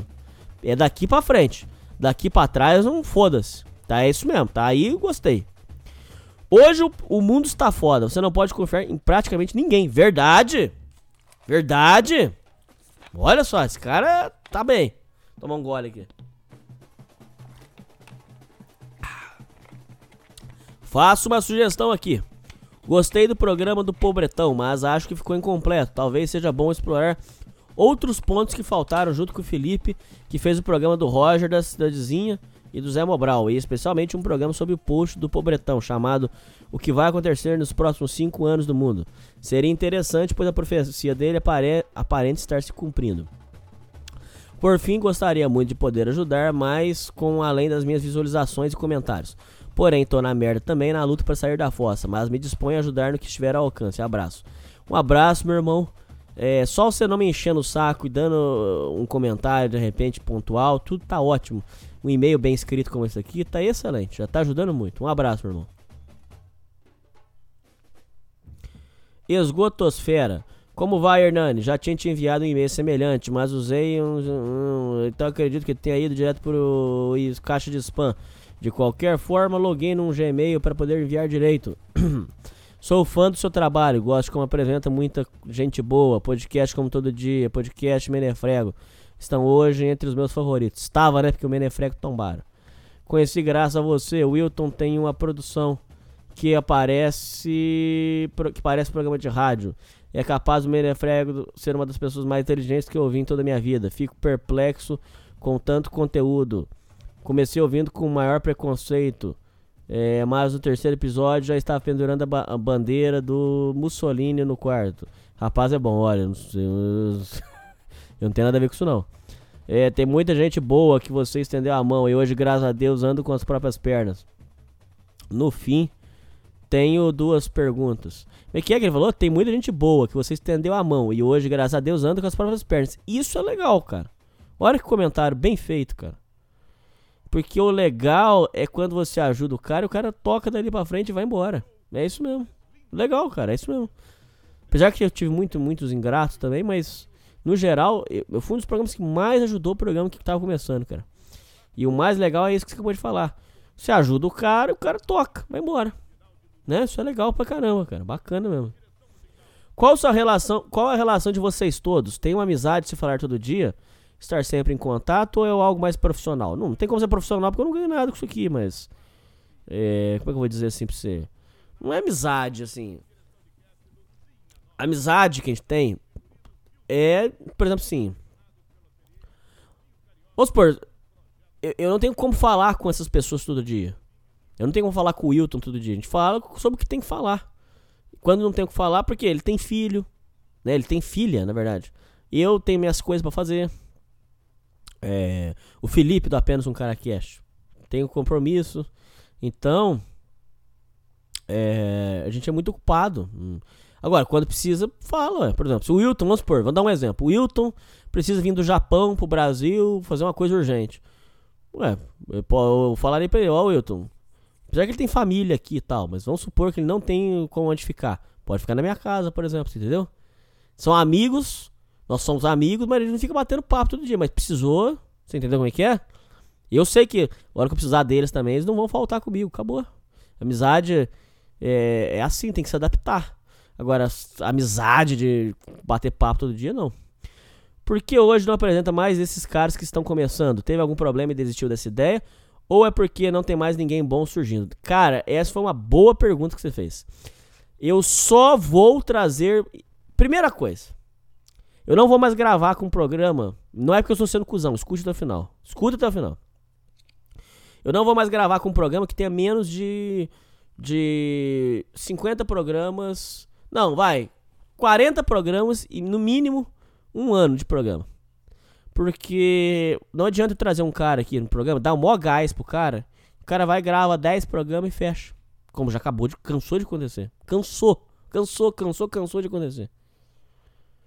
Como aconteceu no, no programa sobre clubes masculinos, até hoje o povo fica me pedindo o texto do rapaz, o texto dele já era. Acabou. Por quê? Porque o cara tinha um blog excelente, criou alguns textos, pum, apagou.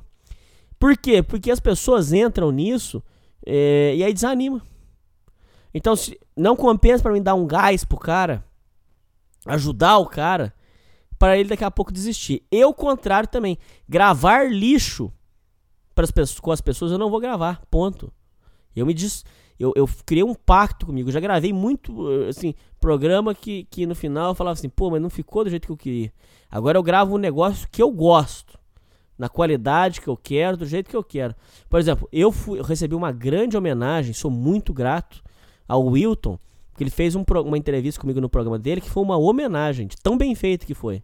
Eu me senti, eu, Hernani, me senti homenageado. Tão bonita que foi a entrevista. Foi uma entrevista emocionante. Ali já tá um, um meio que um guia definitivo. Agora, eu ir gravar lixo com os outros, eu não vou gravar. Por exemplo, quando eu gravo com o Random Cast, é, o- tem tema definido, é, tem pauta, tem tudo certo. Chega lá e fica falando bobeira, eu não vou ficar contando piadinha. Mesmo que o programa seja de comédia, como é o caso lá do Random Cast. Mas tem que ter uma pauta. Nós vamos lá, nós vamos falar tal coisa. Acabou. Você entendeu? Gravar bobeira, eu não vou ficar gravando, não, cara. Gravando bobagem, pode parar. Você entendeu?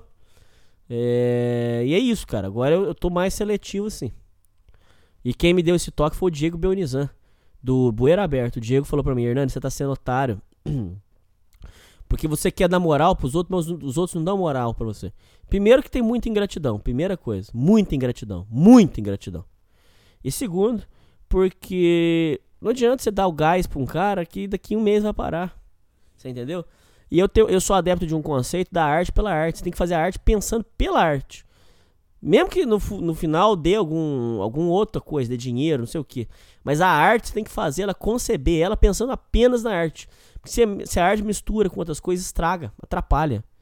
E as pessoas não são adeptas disso. Por exemplo, o cara começa a gravar programa. Se, um, se em, em três meses ele vê que tá fraco de ouvinte, por exemplo, ele já desanima. Por quê? Porque ele queria que tivesse muita gente ouvindo, entendeu?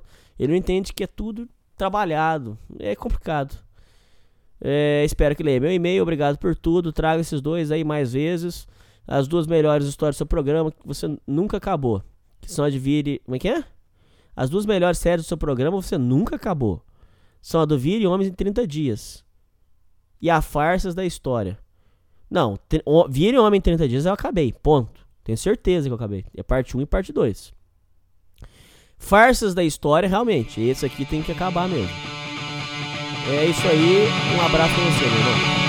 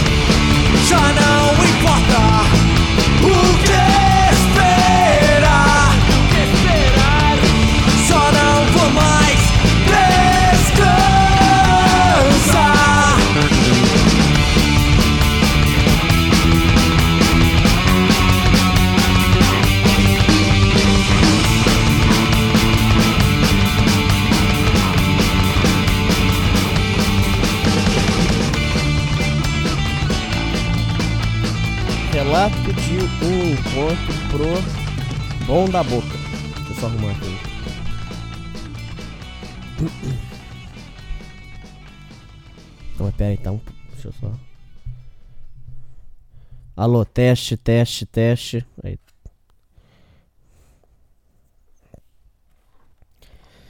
Ahn, cadê?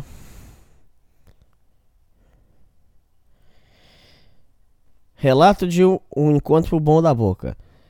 É, pode ler tudo. Salve Hernani. Bom da boca. Já acompanhe seu programa há um, há um tempo. Meu primeiro e-mail de muitos. Nunca pare com seu programa. Você ajuda milhares de pessoas. Deus lhe abençoe.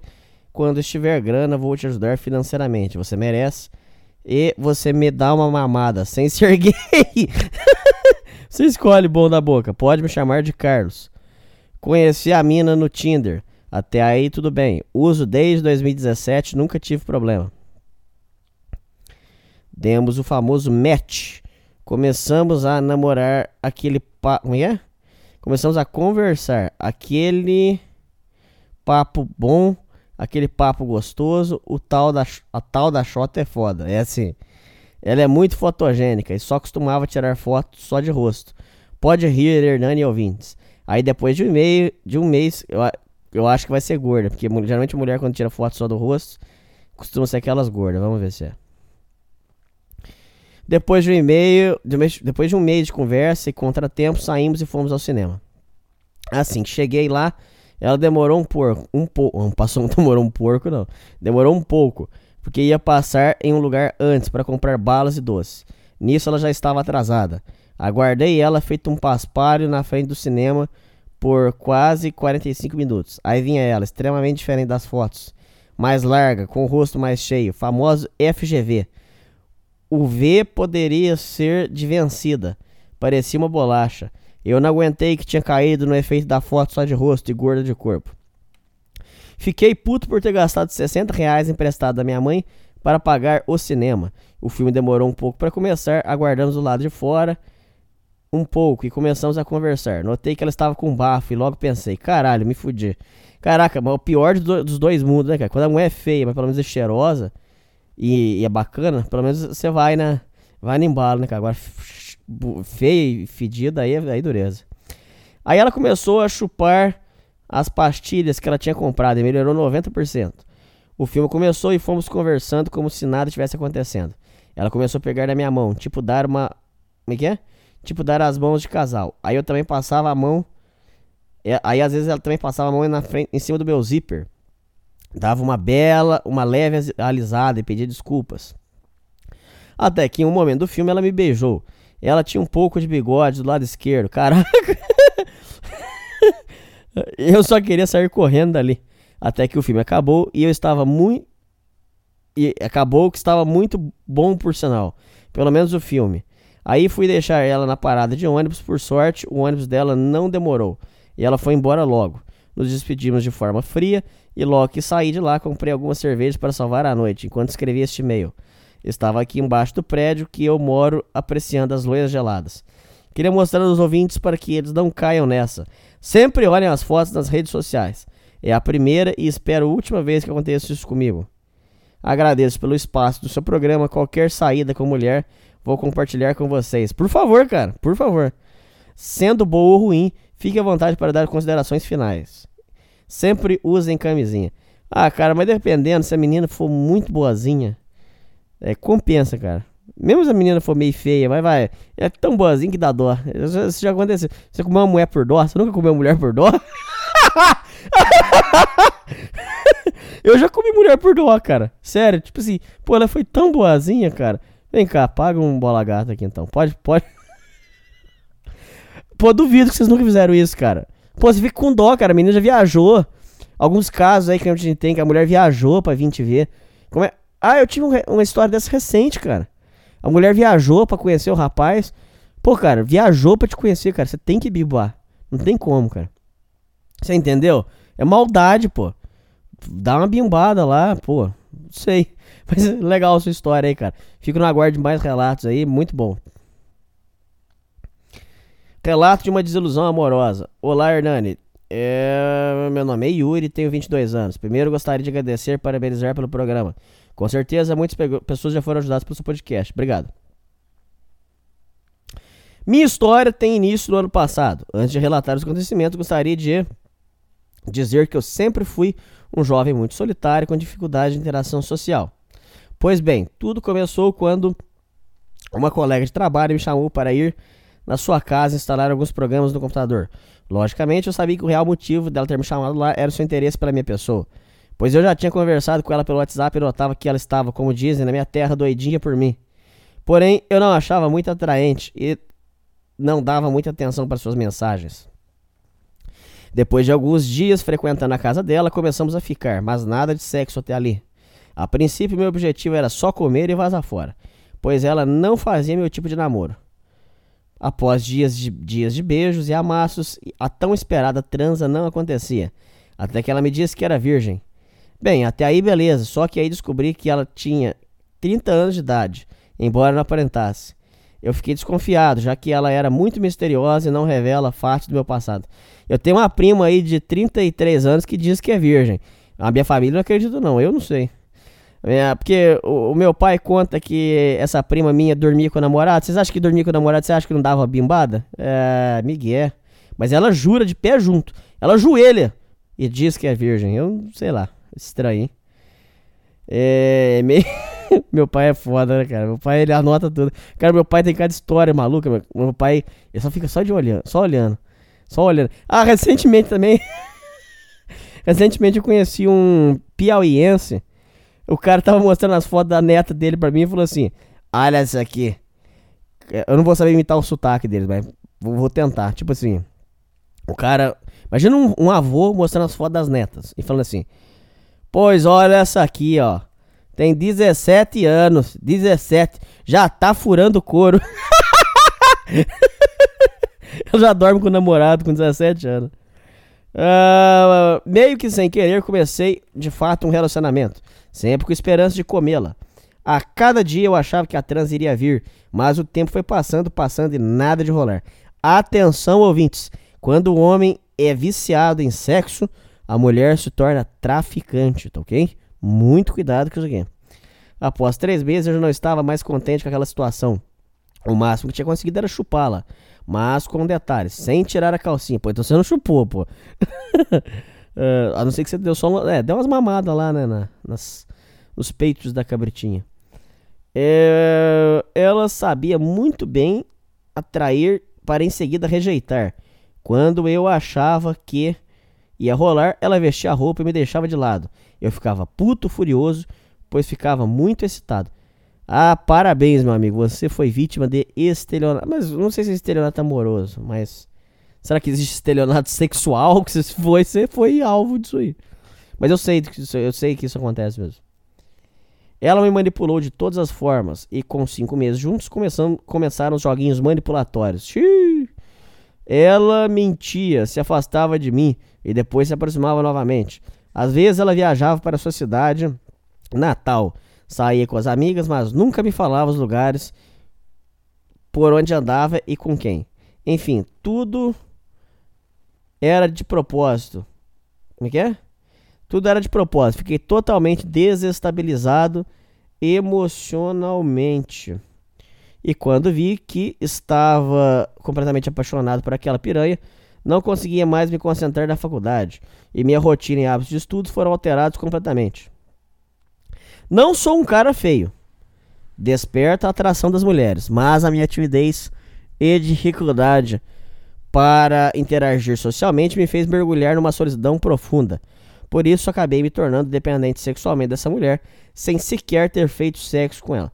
Ouvintes, eu juro, sinta sinceridade na minha voz, eu juro que eu não tinha lido esse e-mail. Eu falei lá em cima e acertei aqui embaixo. Fala pra mim, ouvinte. Vocês que tem um pouquinho mais de vivência de vida. Eu, alguma coisinha eu sei, não sei. Pode falar a verdade. Não precisa, não precisa, nem precisa falar alto, não. Porque se falar alto, você vai sentir que você você tá puxando meu saco. Não precisa puxar, não. Eu não preciso que você puxe meu saco. Só fala assim, na sua mente aí. Um, um pouquinho eu sei, não sei? Desse negócio chamado Xota. Eu nem, eu nem tinha lido, cara. Só pra você ver que alguma coisinha nós sabe. É, ao longo de oito meses de relacionamento, terminamos várias vezes. Mas ela vinha atrás e eu, bobão, não consegui dizer não. Na cama, como sempre, era um horror. Quando eu estava hiperexcitado, ela me deixava na mão. E em contrapartida, eu sempre satisfazia no sexo oral. Isso, eu já passei por isso aqui, cara. A mulher goza, você não goza, cara. Isso é inaceitável, cara. Não pode aceitar isso. Não pode, cara. É... Na última. E detalhe, hein, cara. Vai você, homem, e goza e, e vira pro lado e dorme. Que também tá errado. Não tô entrando nesse ponto. Né? Que o certo não é pra ter prazer, então os dois têm que ter prazer. Até aí tudo bem. Não vou nem debater isso aí. Agora, é, essa historinha aí dela, ah, porque ela vai, ela goza. Aí depois você fica na mão? Não, ué. O mínimo que. O mínimo, cara. Eu, olha que eu sou um cara absolutamente humilde. Absoluto. Eu sou o cara mais humilde na cama. O mínimo que eu espero, depois que ela gozou, é que vire e fica ali, dando uns beijinhos e ajudando ali a, a manipulação ali pra você gozar. Será? Pensa, pensa bem, ouvinte. Será que estou pedindo demais? Eu acho que não, pô. Não é? Por exemplo, porque se você for pensar bem, o esforço que você tem. Não vou nem entrar no esforço para seduzir nada. Não tô entrando nesse ponto. Tô dizendo assim, o esforço que você tem para bimbar. Porque veja bem, por exemplo, você tomba ela de lado. Você vai ter que ficar ali, ó. Fazendo ali a, a, a bombagem. Cansa pra caralho, cara. Quem entende sabe. Cansa pra caralho, cara. Você fica fudido de cansaço. Será que estou pedindo demais, cara? Pedir pra, pra, pra ela ir lá e, e, tocar uma, por exemplo, ou então ficar ali fazendo um carinho enquanto você tá ali se, se, tocando, não é demais, cara. É porque o homem tá tão acostumado. Eu vou gravar mais pra frente sobre isso. O homem tá tão acostumado com a lavagem que ele já não consegue mais aceitar coisa boa. Você entendeu? E veja bem, ser exigente é, por exemplo, se eu falasse que eu só vou gozar se ela me der uma chupada, por exemplo. Nem tô entrando nisso aí. Você tá vendo como é que é? E ainda vai ter pessoas que vão dizer assim, pô, mas é, o homem não tem direito de pedir isso. Por quê? Porque já, o cara já tá com a cabeça lavada. Ele já tá tão acostumado com a lavagem que ele não consegue mais aceitar coisa boa, entendeu? É, na última vez que a gente ficou antes de terminarmos, com muita luta, acabei tirando a virgindade dela. Pelo menos sangrou. Quando meti, entrou só metade. Aí, quando começou a sangrar, ela já desesperou e não rolou mais. Foi péssimo. Ela era totalmente paranoica. Eu passei uns oito meses com ela, em meio a brigas e muito desgaste emocional. Fiquei bastante abalado psicologicamente. Que coisa horrível, cara. Putz. Sexualidade assim é muito ruim. Depois de tudo que passei, das manipulações dos joguinhos, fui tentar entender o que aconteceu naquele relacionamento. Através de pesquisas na internet, cheguei aos movimentos masculinistas e aí foi realmente que eu entendi tudo o que se passou. Cometi vários erros, fiquei apegado emocionalmente e não sabia nada de comportamento feminino. Agora sei que ela estava comigo para alimentar o seu ego, enquanto não encontrava muito, enquanto não encontrava outro cara com característica de alfa, sendo que apare... sendo que. Como é que é? Tanto que aparece que no momento ela está dando para um policial. Fui muito inexperiente, babaca, e me fudi totalmente. Totalmente não, cara. Tem umas histórias aqui no programa que você vai. Vai ouvir no programa aí que já já você vai ver que você não se fudeu nada, cara. Fuder total, totalmente é você perder tudo, pô. Você tá de sacanagem, calma. Todo mundo aqui já passou por isso. Jamais deveria ter entrado num relacionamento com uma mulher do trabalho. Ah, isso é uma merda mesmo mas sendo muito, ainda mais sendo mais velha que eu. Tenho sete meses que nós terminamos. Ainda não esqueci, pois sempre encontro com ela no trabalho. Que horrível, cara. Ouvintes, não saia com mulher do seu trabalho. Amanhã dá errado, você vai ter que olhar ela todo dia, ouvinte. Não saia com mulher do seu trabalho, não faça isso. Mulher do trabalho furada, cilada. Pula fora. Vai bimbar outra mulher. Trabalho, não. Faculdade, de preferência, não. Mas faculdade, faculdade dá para levar. Faculdade dá para levar. Agora, trabalha demais a conta, cara. Pelo amor de Deus, ouvinte. Não faça isso, ouvinte. Ainda mais. Eu, eu, gente, eu já vi gente sair do trabalho por causa de mulher. Você tem ideia disso? O cara prefere perder o sustento do que ficar indo encontrar a mulher. Não dá, você entendeu? É... tudo fruto da minha falta de experiência, verdade. Mas acontece. Estou tentando me recuperar, mas está sendo difícil. Comecei a malhar, isso é bom. Cuidar da minha própria aparência, excelente. Consegui me relacionar com algumas mulheres, mas não fiz sexo com nenhuma. Mas vai indo, continua assim. Vai fazendo a rede de contatos, pá. Já já vai dando jogo. Estou devorando todos os materiais masculinistas. Legal. Está devorando todos os materiais masculinistas. Legal. Porém, considere, considere, considerar significa medite sobre o assunto.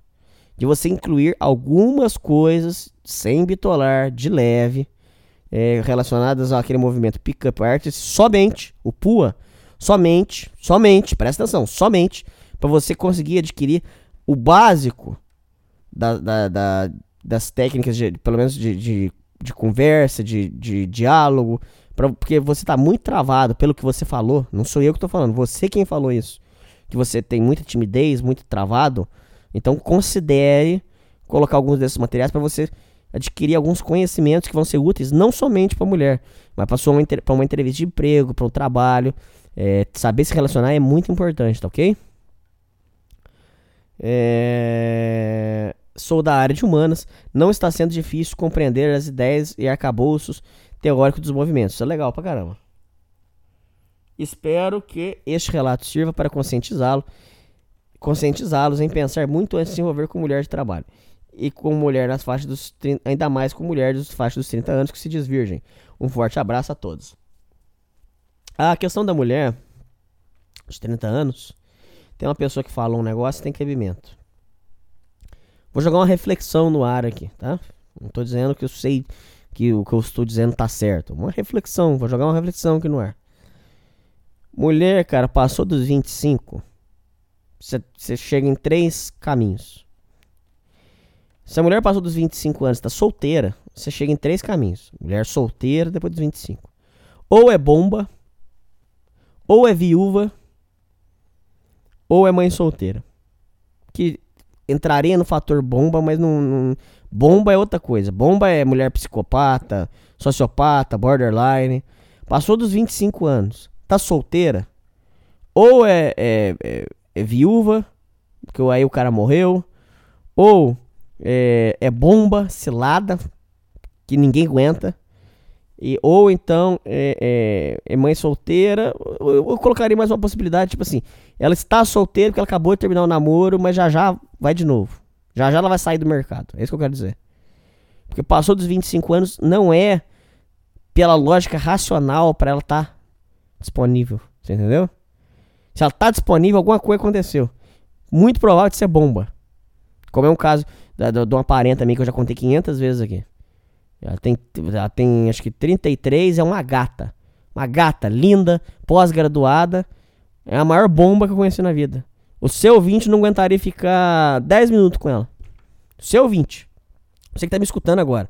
Uma ruiva deliciosa, é corpo escultural. Você ouvinte não aguentaria ficar com essa mulher 15 minutos conversando com ela. Ela tem um, ela, ela dá pico de humor. O humor dela dá pico.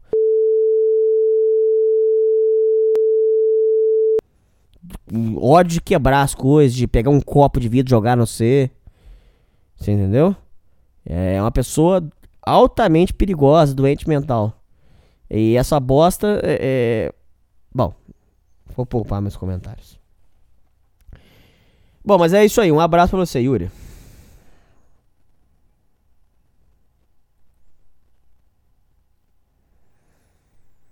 Gabriel mandou aqui um vídeo.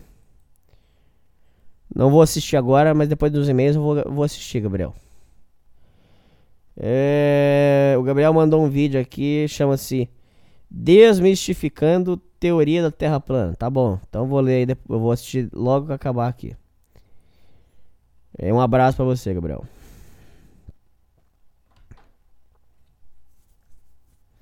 A história da Terra plana lá no grupo lá do Facebook tá pegando fogo. Só que eu tô, eu tô bloqueado lá, não vou conseguir responder mais. Tá pegando fogo lá. Como dispensar uma capivara muito boa?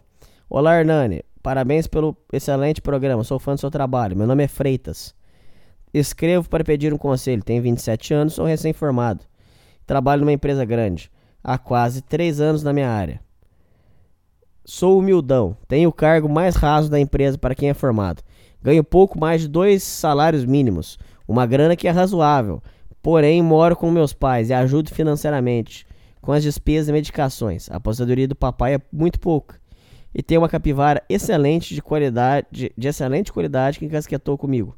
O pior é que não tem esperança. Aliás, parece uma cilada. A mina é 9 10, tem cabelos longos. Não direi a cor para não ficar muito específico. Tem bunda, peito e coxas do tamanho certinho. Nem muito pequeno, nem muito grande. Porém redondinhos. É mestiça de dois povos que já eram mulheres bonitas. E ela ficou uma mistura muito interessante e exótica. Tem um perfil bem burguesinha de sampa. Ela é de um grau de hierarquia acima do meu, porém não é minha chefe. Não tenho certeza absoluta, porém ela parece estar acostumada às coisas muito de boy. Se veste muito bem, anda sempre cheirosa na rede social, tem fotos com viagens internacionais e tem fotos com o ex naqueles países que parecem árabes chiques. Acho que é Dubai. Há um boato que ela terminou recentemente com o um namorado e eu não perguntei a, na, a ela sobre isso. O ex dela tem algum cargo em política. Essa mulher, há alguns meses, fica puxando muito assunto comigo. E ela veio para o meu setor há um ano e meio. Antes só cumprimentava, ficava falando comigo quase o dia inteiro. Ela normalmente almoçava só em restaurante, desde que começou a ficar tentando ser minha amiguinha. Tem almo... Não, desde que tentando ser minha amiguinha, tem almoçado comigo no refeitório, trazendo marmita de casa. Eu sempre levo marmita e nunca como em restaurante no almoço da firma. Os orelhas secas que também trabalham lá ficam me enchendo o saco, perguntando como eu consegui. O mais estranho aconteceu algumas semanas, que uma mulher descobriu um que essa mulher descobriu um hobby meu. Tenho uns poucos vídeos no YouTube fazendo unboxing de, pro, de produtos relacionados a esse meu hobby. Aí a doida comprou um produto semelhante, só que numa versão bem mais cara e ficou me mostrando para ficar perguntando o que eu achava. Ela tentou uma noite me chamar no WhatsApp, mas eu ignorei. E no dia seguinte deu uma desculpa qualquer. Acredito que essa mulher não tem interesse romântico ou sexual em mim. Acho que no mínimo ela quer ser uma. Ela quer um friend zone. Concordo. Tanto é que foi só você não, não responder que ela fica nesse negócio. Começa a dar corda pra ela, pra você ver. Ela vai podar você. Você entendeu como é que é? Ela tá atrás de você porque você tá, tá, tá de boa. Se você começa a dar corda, ela vai, ela vai pra cima. É, pelo contrário, pelo contrário. Se você começa a dar corda, começa a ir atrás dela, ela. Aí ela ignora. É um jogo, é o jogo do. Do. Como é que é? O jogo do Stick puxa, que o povo fala, né? É... Sou um cara que não chega perto do padrão dela. Tenho um salário que você pode achar bom. Mas como já disse, ajudo meus pais financeiramente aqui em Sampa. O custo de vida é bem alto. Também estou juntando para continuar os estudos e para outros projetos. Não sou boy no, no nível dela. Também sou feião. Tenho calvície já muito avançado e tenho prognatismo. Um defeito físico na boca semelhante ao do goleiro Cássio no Corinthians. Não, calvície você pode ver aí, negócio de implante e tal, cara. Calma também. Além disso, tenho uma ficante que estamos em fase de pré-namoro. É uma pessoa legal, porém muito mais singela em todos os aspectos. Ótimo, cara. Excelente. Você não precisa de, um, de uma Ferrari, não, cara. Calma também. Mesmo assim, não sei se quero namoro mesmo. Estou lendo muito sobre real e migtal. Tem me tornado cada vez mais descrente em relacionamento. Acho que preciso pensar em outras coisas primeiro. Mas também não bitola, cara. Também se você não vive também. Vive, vai, vê até onde vai, dá umas bimbadas boas, curte a vida também. Vai ser um pouco feliz também. O de Red Pill é muito importante. Migtal é muito importante. Real é muito importante. Mas também se você não curtir um pouco da vida, a vida passa, cara. É, usa preservativo sempre. É, cuida da sua vida sempre. Mas, cuida, mas curte um pouco a vida, cara. Senão não dá, não, cara. Não leva no, não leva no ferro e fogo, não, que senão você não vai aguentar. Queria dar um chega pra lá na mina da firma, de modo que não fique um clima ruim para mim. Ontem ela me mostrou um folder de um evento desse meu hobby que vai comparecer e disse que iria lá. Eu queria ir, mas quando ela me falou, eu disse que não sabia se ia. Estou pensando em ir com a ficante para ver se ela larga do meu pé. Boa ideia! Mas queria um conselho. Como posso me desvencilhar dela sem ser cuzão, sem parecer estranho? Agradeço se ler meu e-mail. Um abraço, Freitas. Ué, faz isso que você falou, ué. Fala que você tá comprometido. Não, é desrespeitoso. Fala que você tá comprometido, ué. Não tem nada de desrespeitoso nisso. A ideia sua é excelente. É, vai dar tudo certo. Fala que você tá comprometido. E é isso, cara. E. E. Né, mantém, mas vai levando no, no banho-maria. Se ela, se ela começar a encher muito o saco. Ô, deixa ela no banho-maria que já já ela para também. É, agora, se você vê que tá demais da conta, você fala que tá comprometido. Pronto. Toca ela na hora. Vai dar tudo certo, fica tranquilo. Um abraço, meu irmão. Apunhalado pelas costas. Salve, Hernani. Hoje vem desabafar sobre uma história recente ocorrida que vem me tirando do sono. 2017 troquei na escola. Como é que é? 2017 troquei de escola. Conheci uma loira gostosa pra caralho, embora não sentia nada por ela. No final de 2018, meus sentimentos por ela começaram a se manifestar. Típica paixão. Ela até que chegou a me dar brecha. Mas eu tinha que sair, ir ao cinema com os maconheiros. Achei melhor não e fiquei esperando a oportunidade para sairmos a sós. No começo de 2019, eu conversava com meu melhor amigo. Disse que estava afim dela. Ela ficou, ele ficou calado. Após três meses passaram, ele comentou que comeu uma menina. Eu perguntei quem foi. Ele sorriu e disse: Foi a fulana. Senti uma profunda dor e raiva. Fui apunhalado pelas costas pelo meu melhor amigo. Durante um mês, larguei a rotina dos estudos. Chegava em casa, almoçava, tomava banho e ficava trancado no quarto, jogando videogame e ouvindo Nirvana. Só conseguia pensar na garota. E o filho da puta do meu amigo ficava me falando sempre que ia na casa dela. Eu fervia de raiva e dor. Hoje em dia, voltei a estudar, embora eu tenha frequentes cri- frequente crise e passo noites em claro pensando nela. Mas tirei um aprendizado de seus programas. Vida que segue, bola pra frente, o mundo não acabou. Com certeza, muito boa ah, o seu aprendizado. Vida longa e, su- e sucesso à sociedade primitiva. Muito obrigado, irmão. A Xota separa amizade mesmo. Tem cara que é cuzão.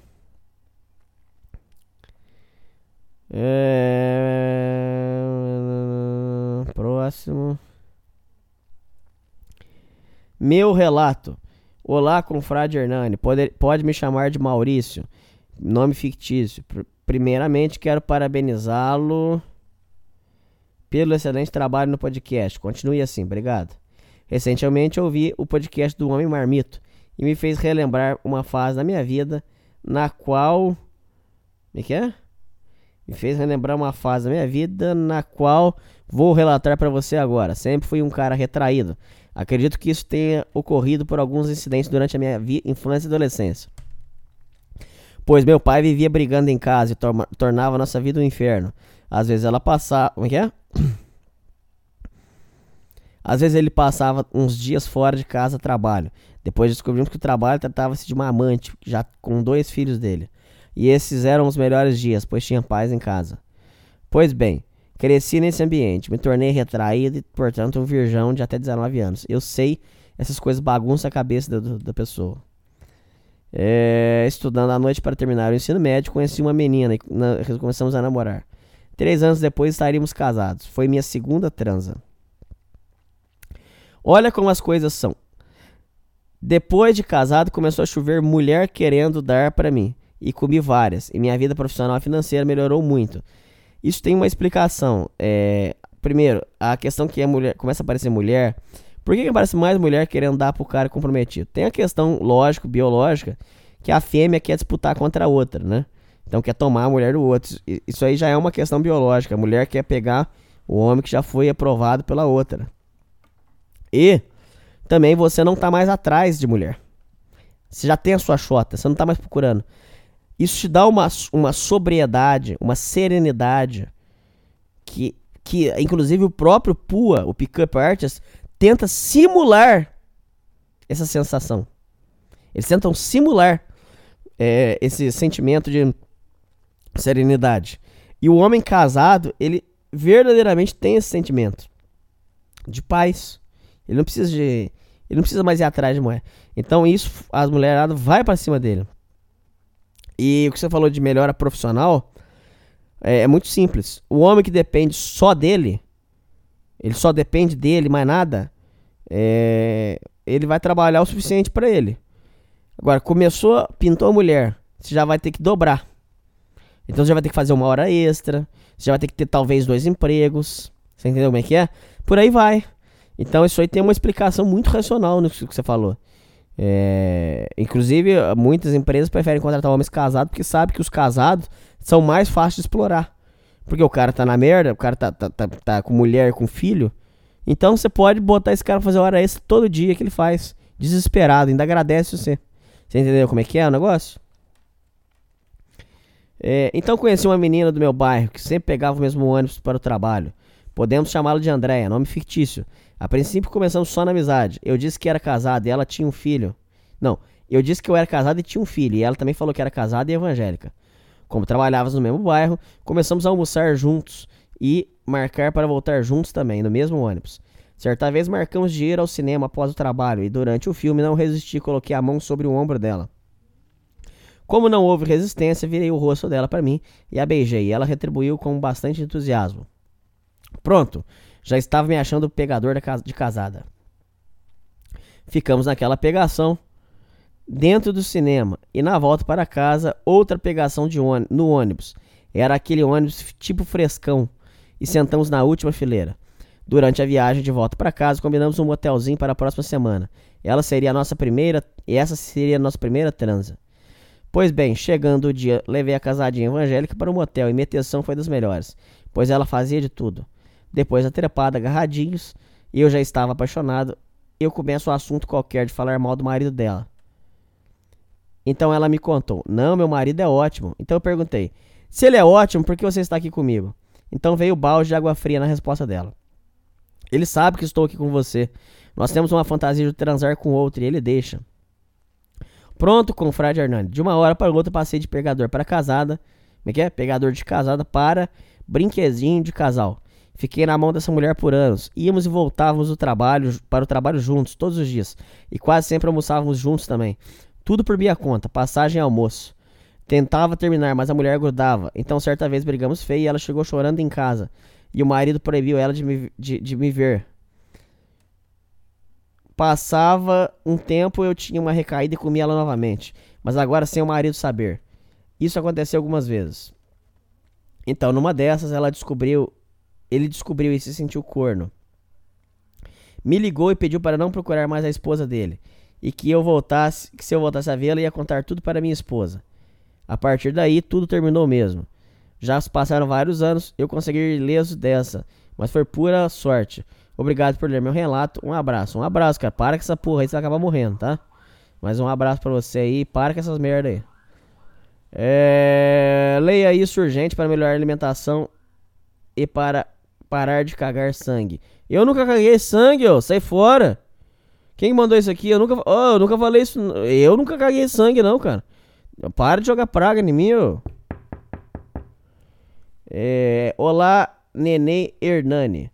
Primeira vez vou lhe dizer, primeiro vou lhe dizer que tu caiu na lava da indústria da farmácia, que sou po que pobre não come bem.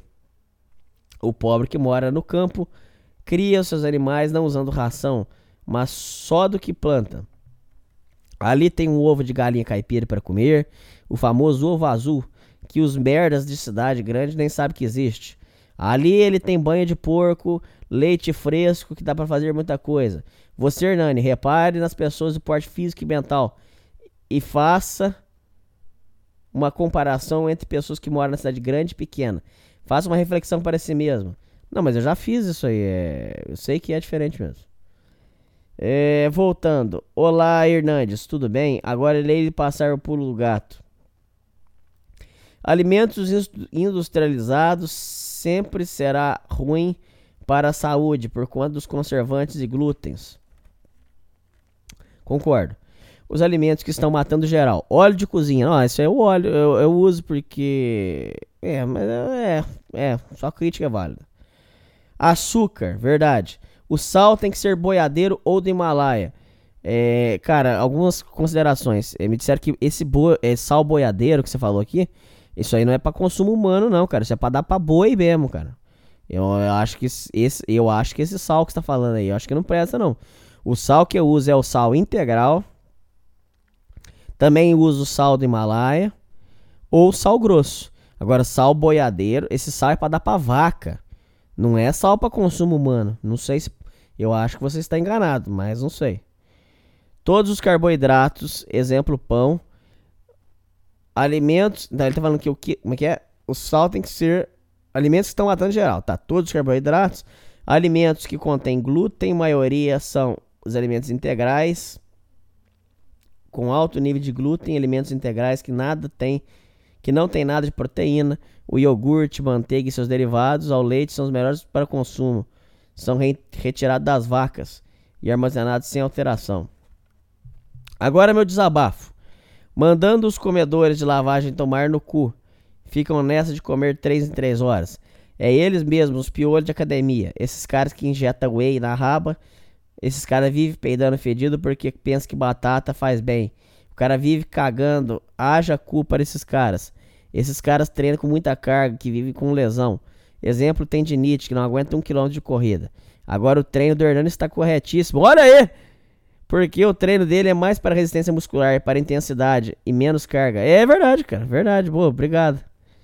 Parte final. Alimentos que você deve comer. Te garanto que irá ficar mais barato que os ricos comem. Exemplo: pão, bolo, etc. Na verdade, classe média alta, a maioria tem verme. Olha, seu comentário é verdadeiro. A primeira coisa que eu fiz foi tomar o, o vermífugo Anitta. Ele é poderoso. É, é, diz que a gente tem muito verme mesmo. A primeira coisa que eu fiz foi tomar o vermífugo. Verdade. Quando você adere ao jejum comendo duas a três vezes por dia, fazendo isso você limpar seu corpo de vermes. Tomando Três copos de água na parte da manhã e três copos na parte da tarde também. Café da manhã, suco de limão espremido sem açúcar tomando em jejum. Isso vai ajudar seu sistema gástrico, tirando diarreia, problemas alérgicos como a rinite. Eu que eu garanto minha toba que você deve ter isso. Eu devo ter mesmo. Ovo e bacon, mais o café sem açúcar. Uma demo, o café do mercado é uma merda. Eu sei, eu que sou um descendente de barões dos cafezais do interior, tenho, tenho a linhagem sangue azul, tenho autoridade na questão do café. Hernani, desculpe pela arrogância, subiu minha cabeça. O café do mercado ali vai inseto. Ali vai folha de cobra. Folha, não, vai folha e até cobra. Os melhores são mais o preço alto. É, coração da terra, laçante da região sul de Minas, não conheço. Talvez você conheça, Hernani. Panela, sempre de ferro e faça na banha animal ou óleo de coco, que é nada barato. Mas, claro, se tu mora no campo, você faz isso. Cara, eu tenho uma panela de ferro, mas enferrujou. Eu tenho que depois aprender como é que faz para lixar aquilo ali e pintar ela de preto de novo para usar ela para cozinhar. É, eu tô, eu tô meio fudido com isso aí. Mas vai dar um trabalho, filha da puta. Me falaram, cara, que a panela de ferro, não sei se é verdade, me falaram que você pega ela, você lixa, joga óleo nela, e mete ela no fogo e aí aquele óleo vai queimando até ficar preto. Não sei se é verdade isso não, cara. Se for, vai dar um trabalho filha da puta. É, a carne vermelha variando entre peito de frango e até fígado. Eu não como fígado, acho ruim pra caralho. É, alimentos com muita fibra, banana, alimentos com muita gordura, temos abacate. Em suma, café da manhã, horário da par da, par da tarde com fibra. À noite, janta, alimentos ricos em gordura, carne. Nessa dieta, fazendo jejum, jejum, comendo três vezes por dia, você irá gastar menos e ficar mais saudável.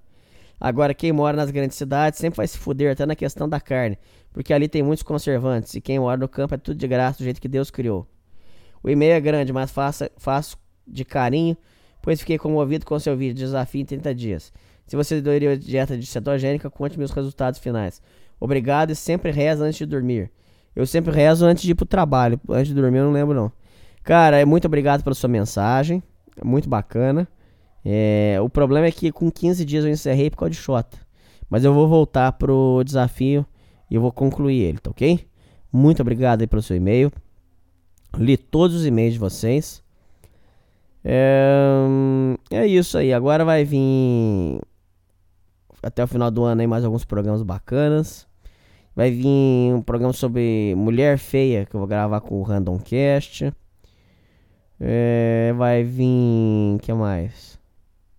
Roger da Cidadezinha vai gravar comigo. Com, comigo, com o Felipe. É, nós vamos fazer um especial aí, talvez de duas partes. que mais? Ah, acho que é isso, ouvintes. Quero ver se eu gravo com o Nilma do, do Liberdade Masculina, que agora mudou de canal. Mudou o nome do canal. Ah, acho que é isso mesmo. Então tamo aí, o final do ano, muita coisa boa. Faço esse programa com muita gratidão para você ok? E é isso aí. Siga comigo nessa jornada.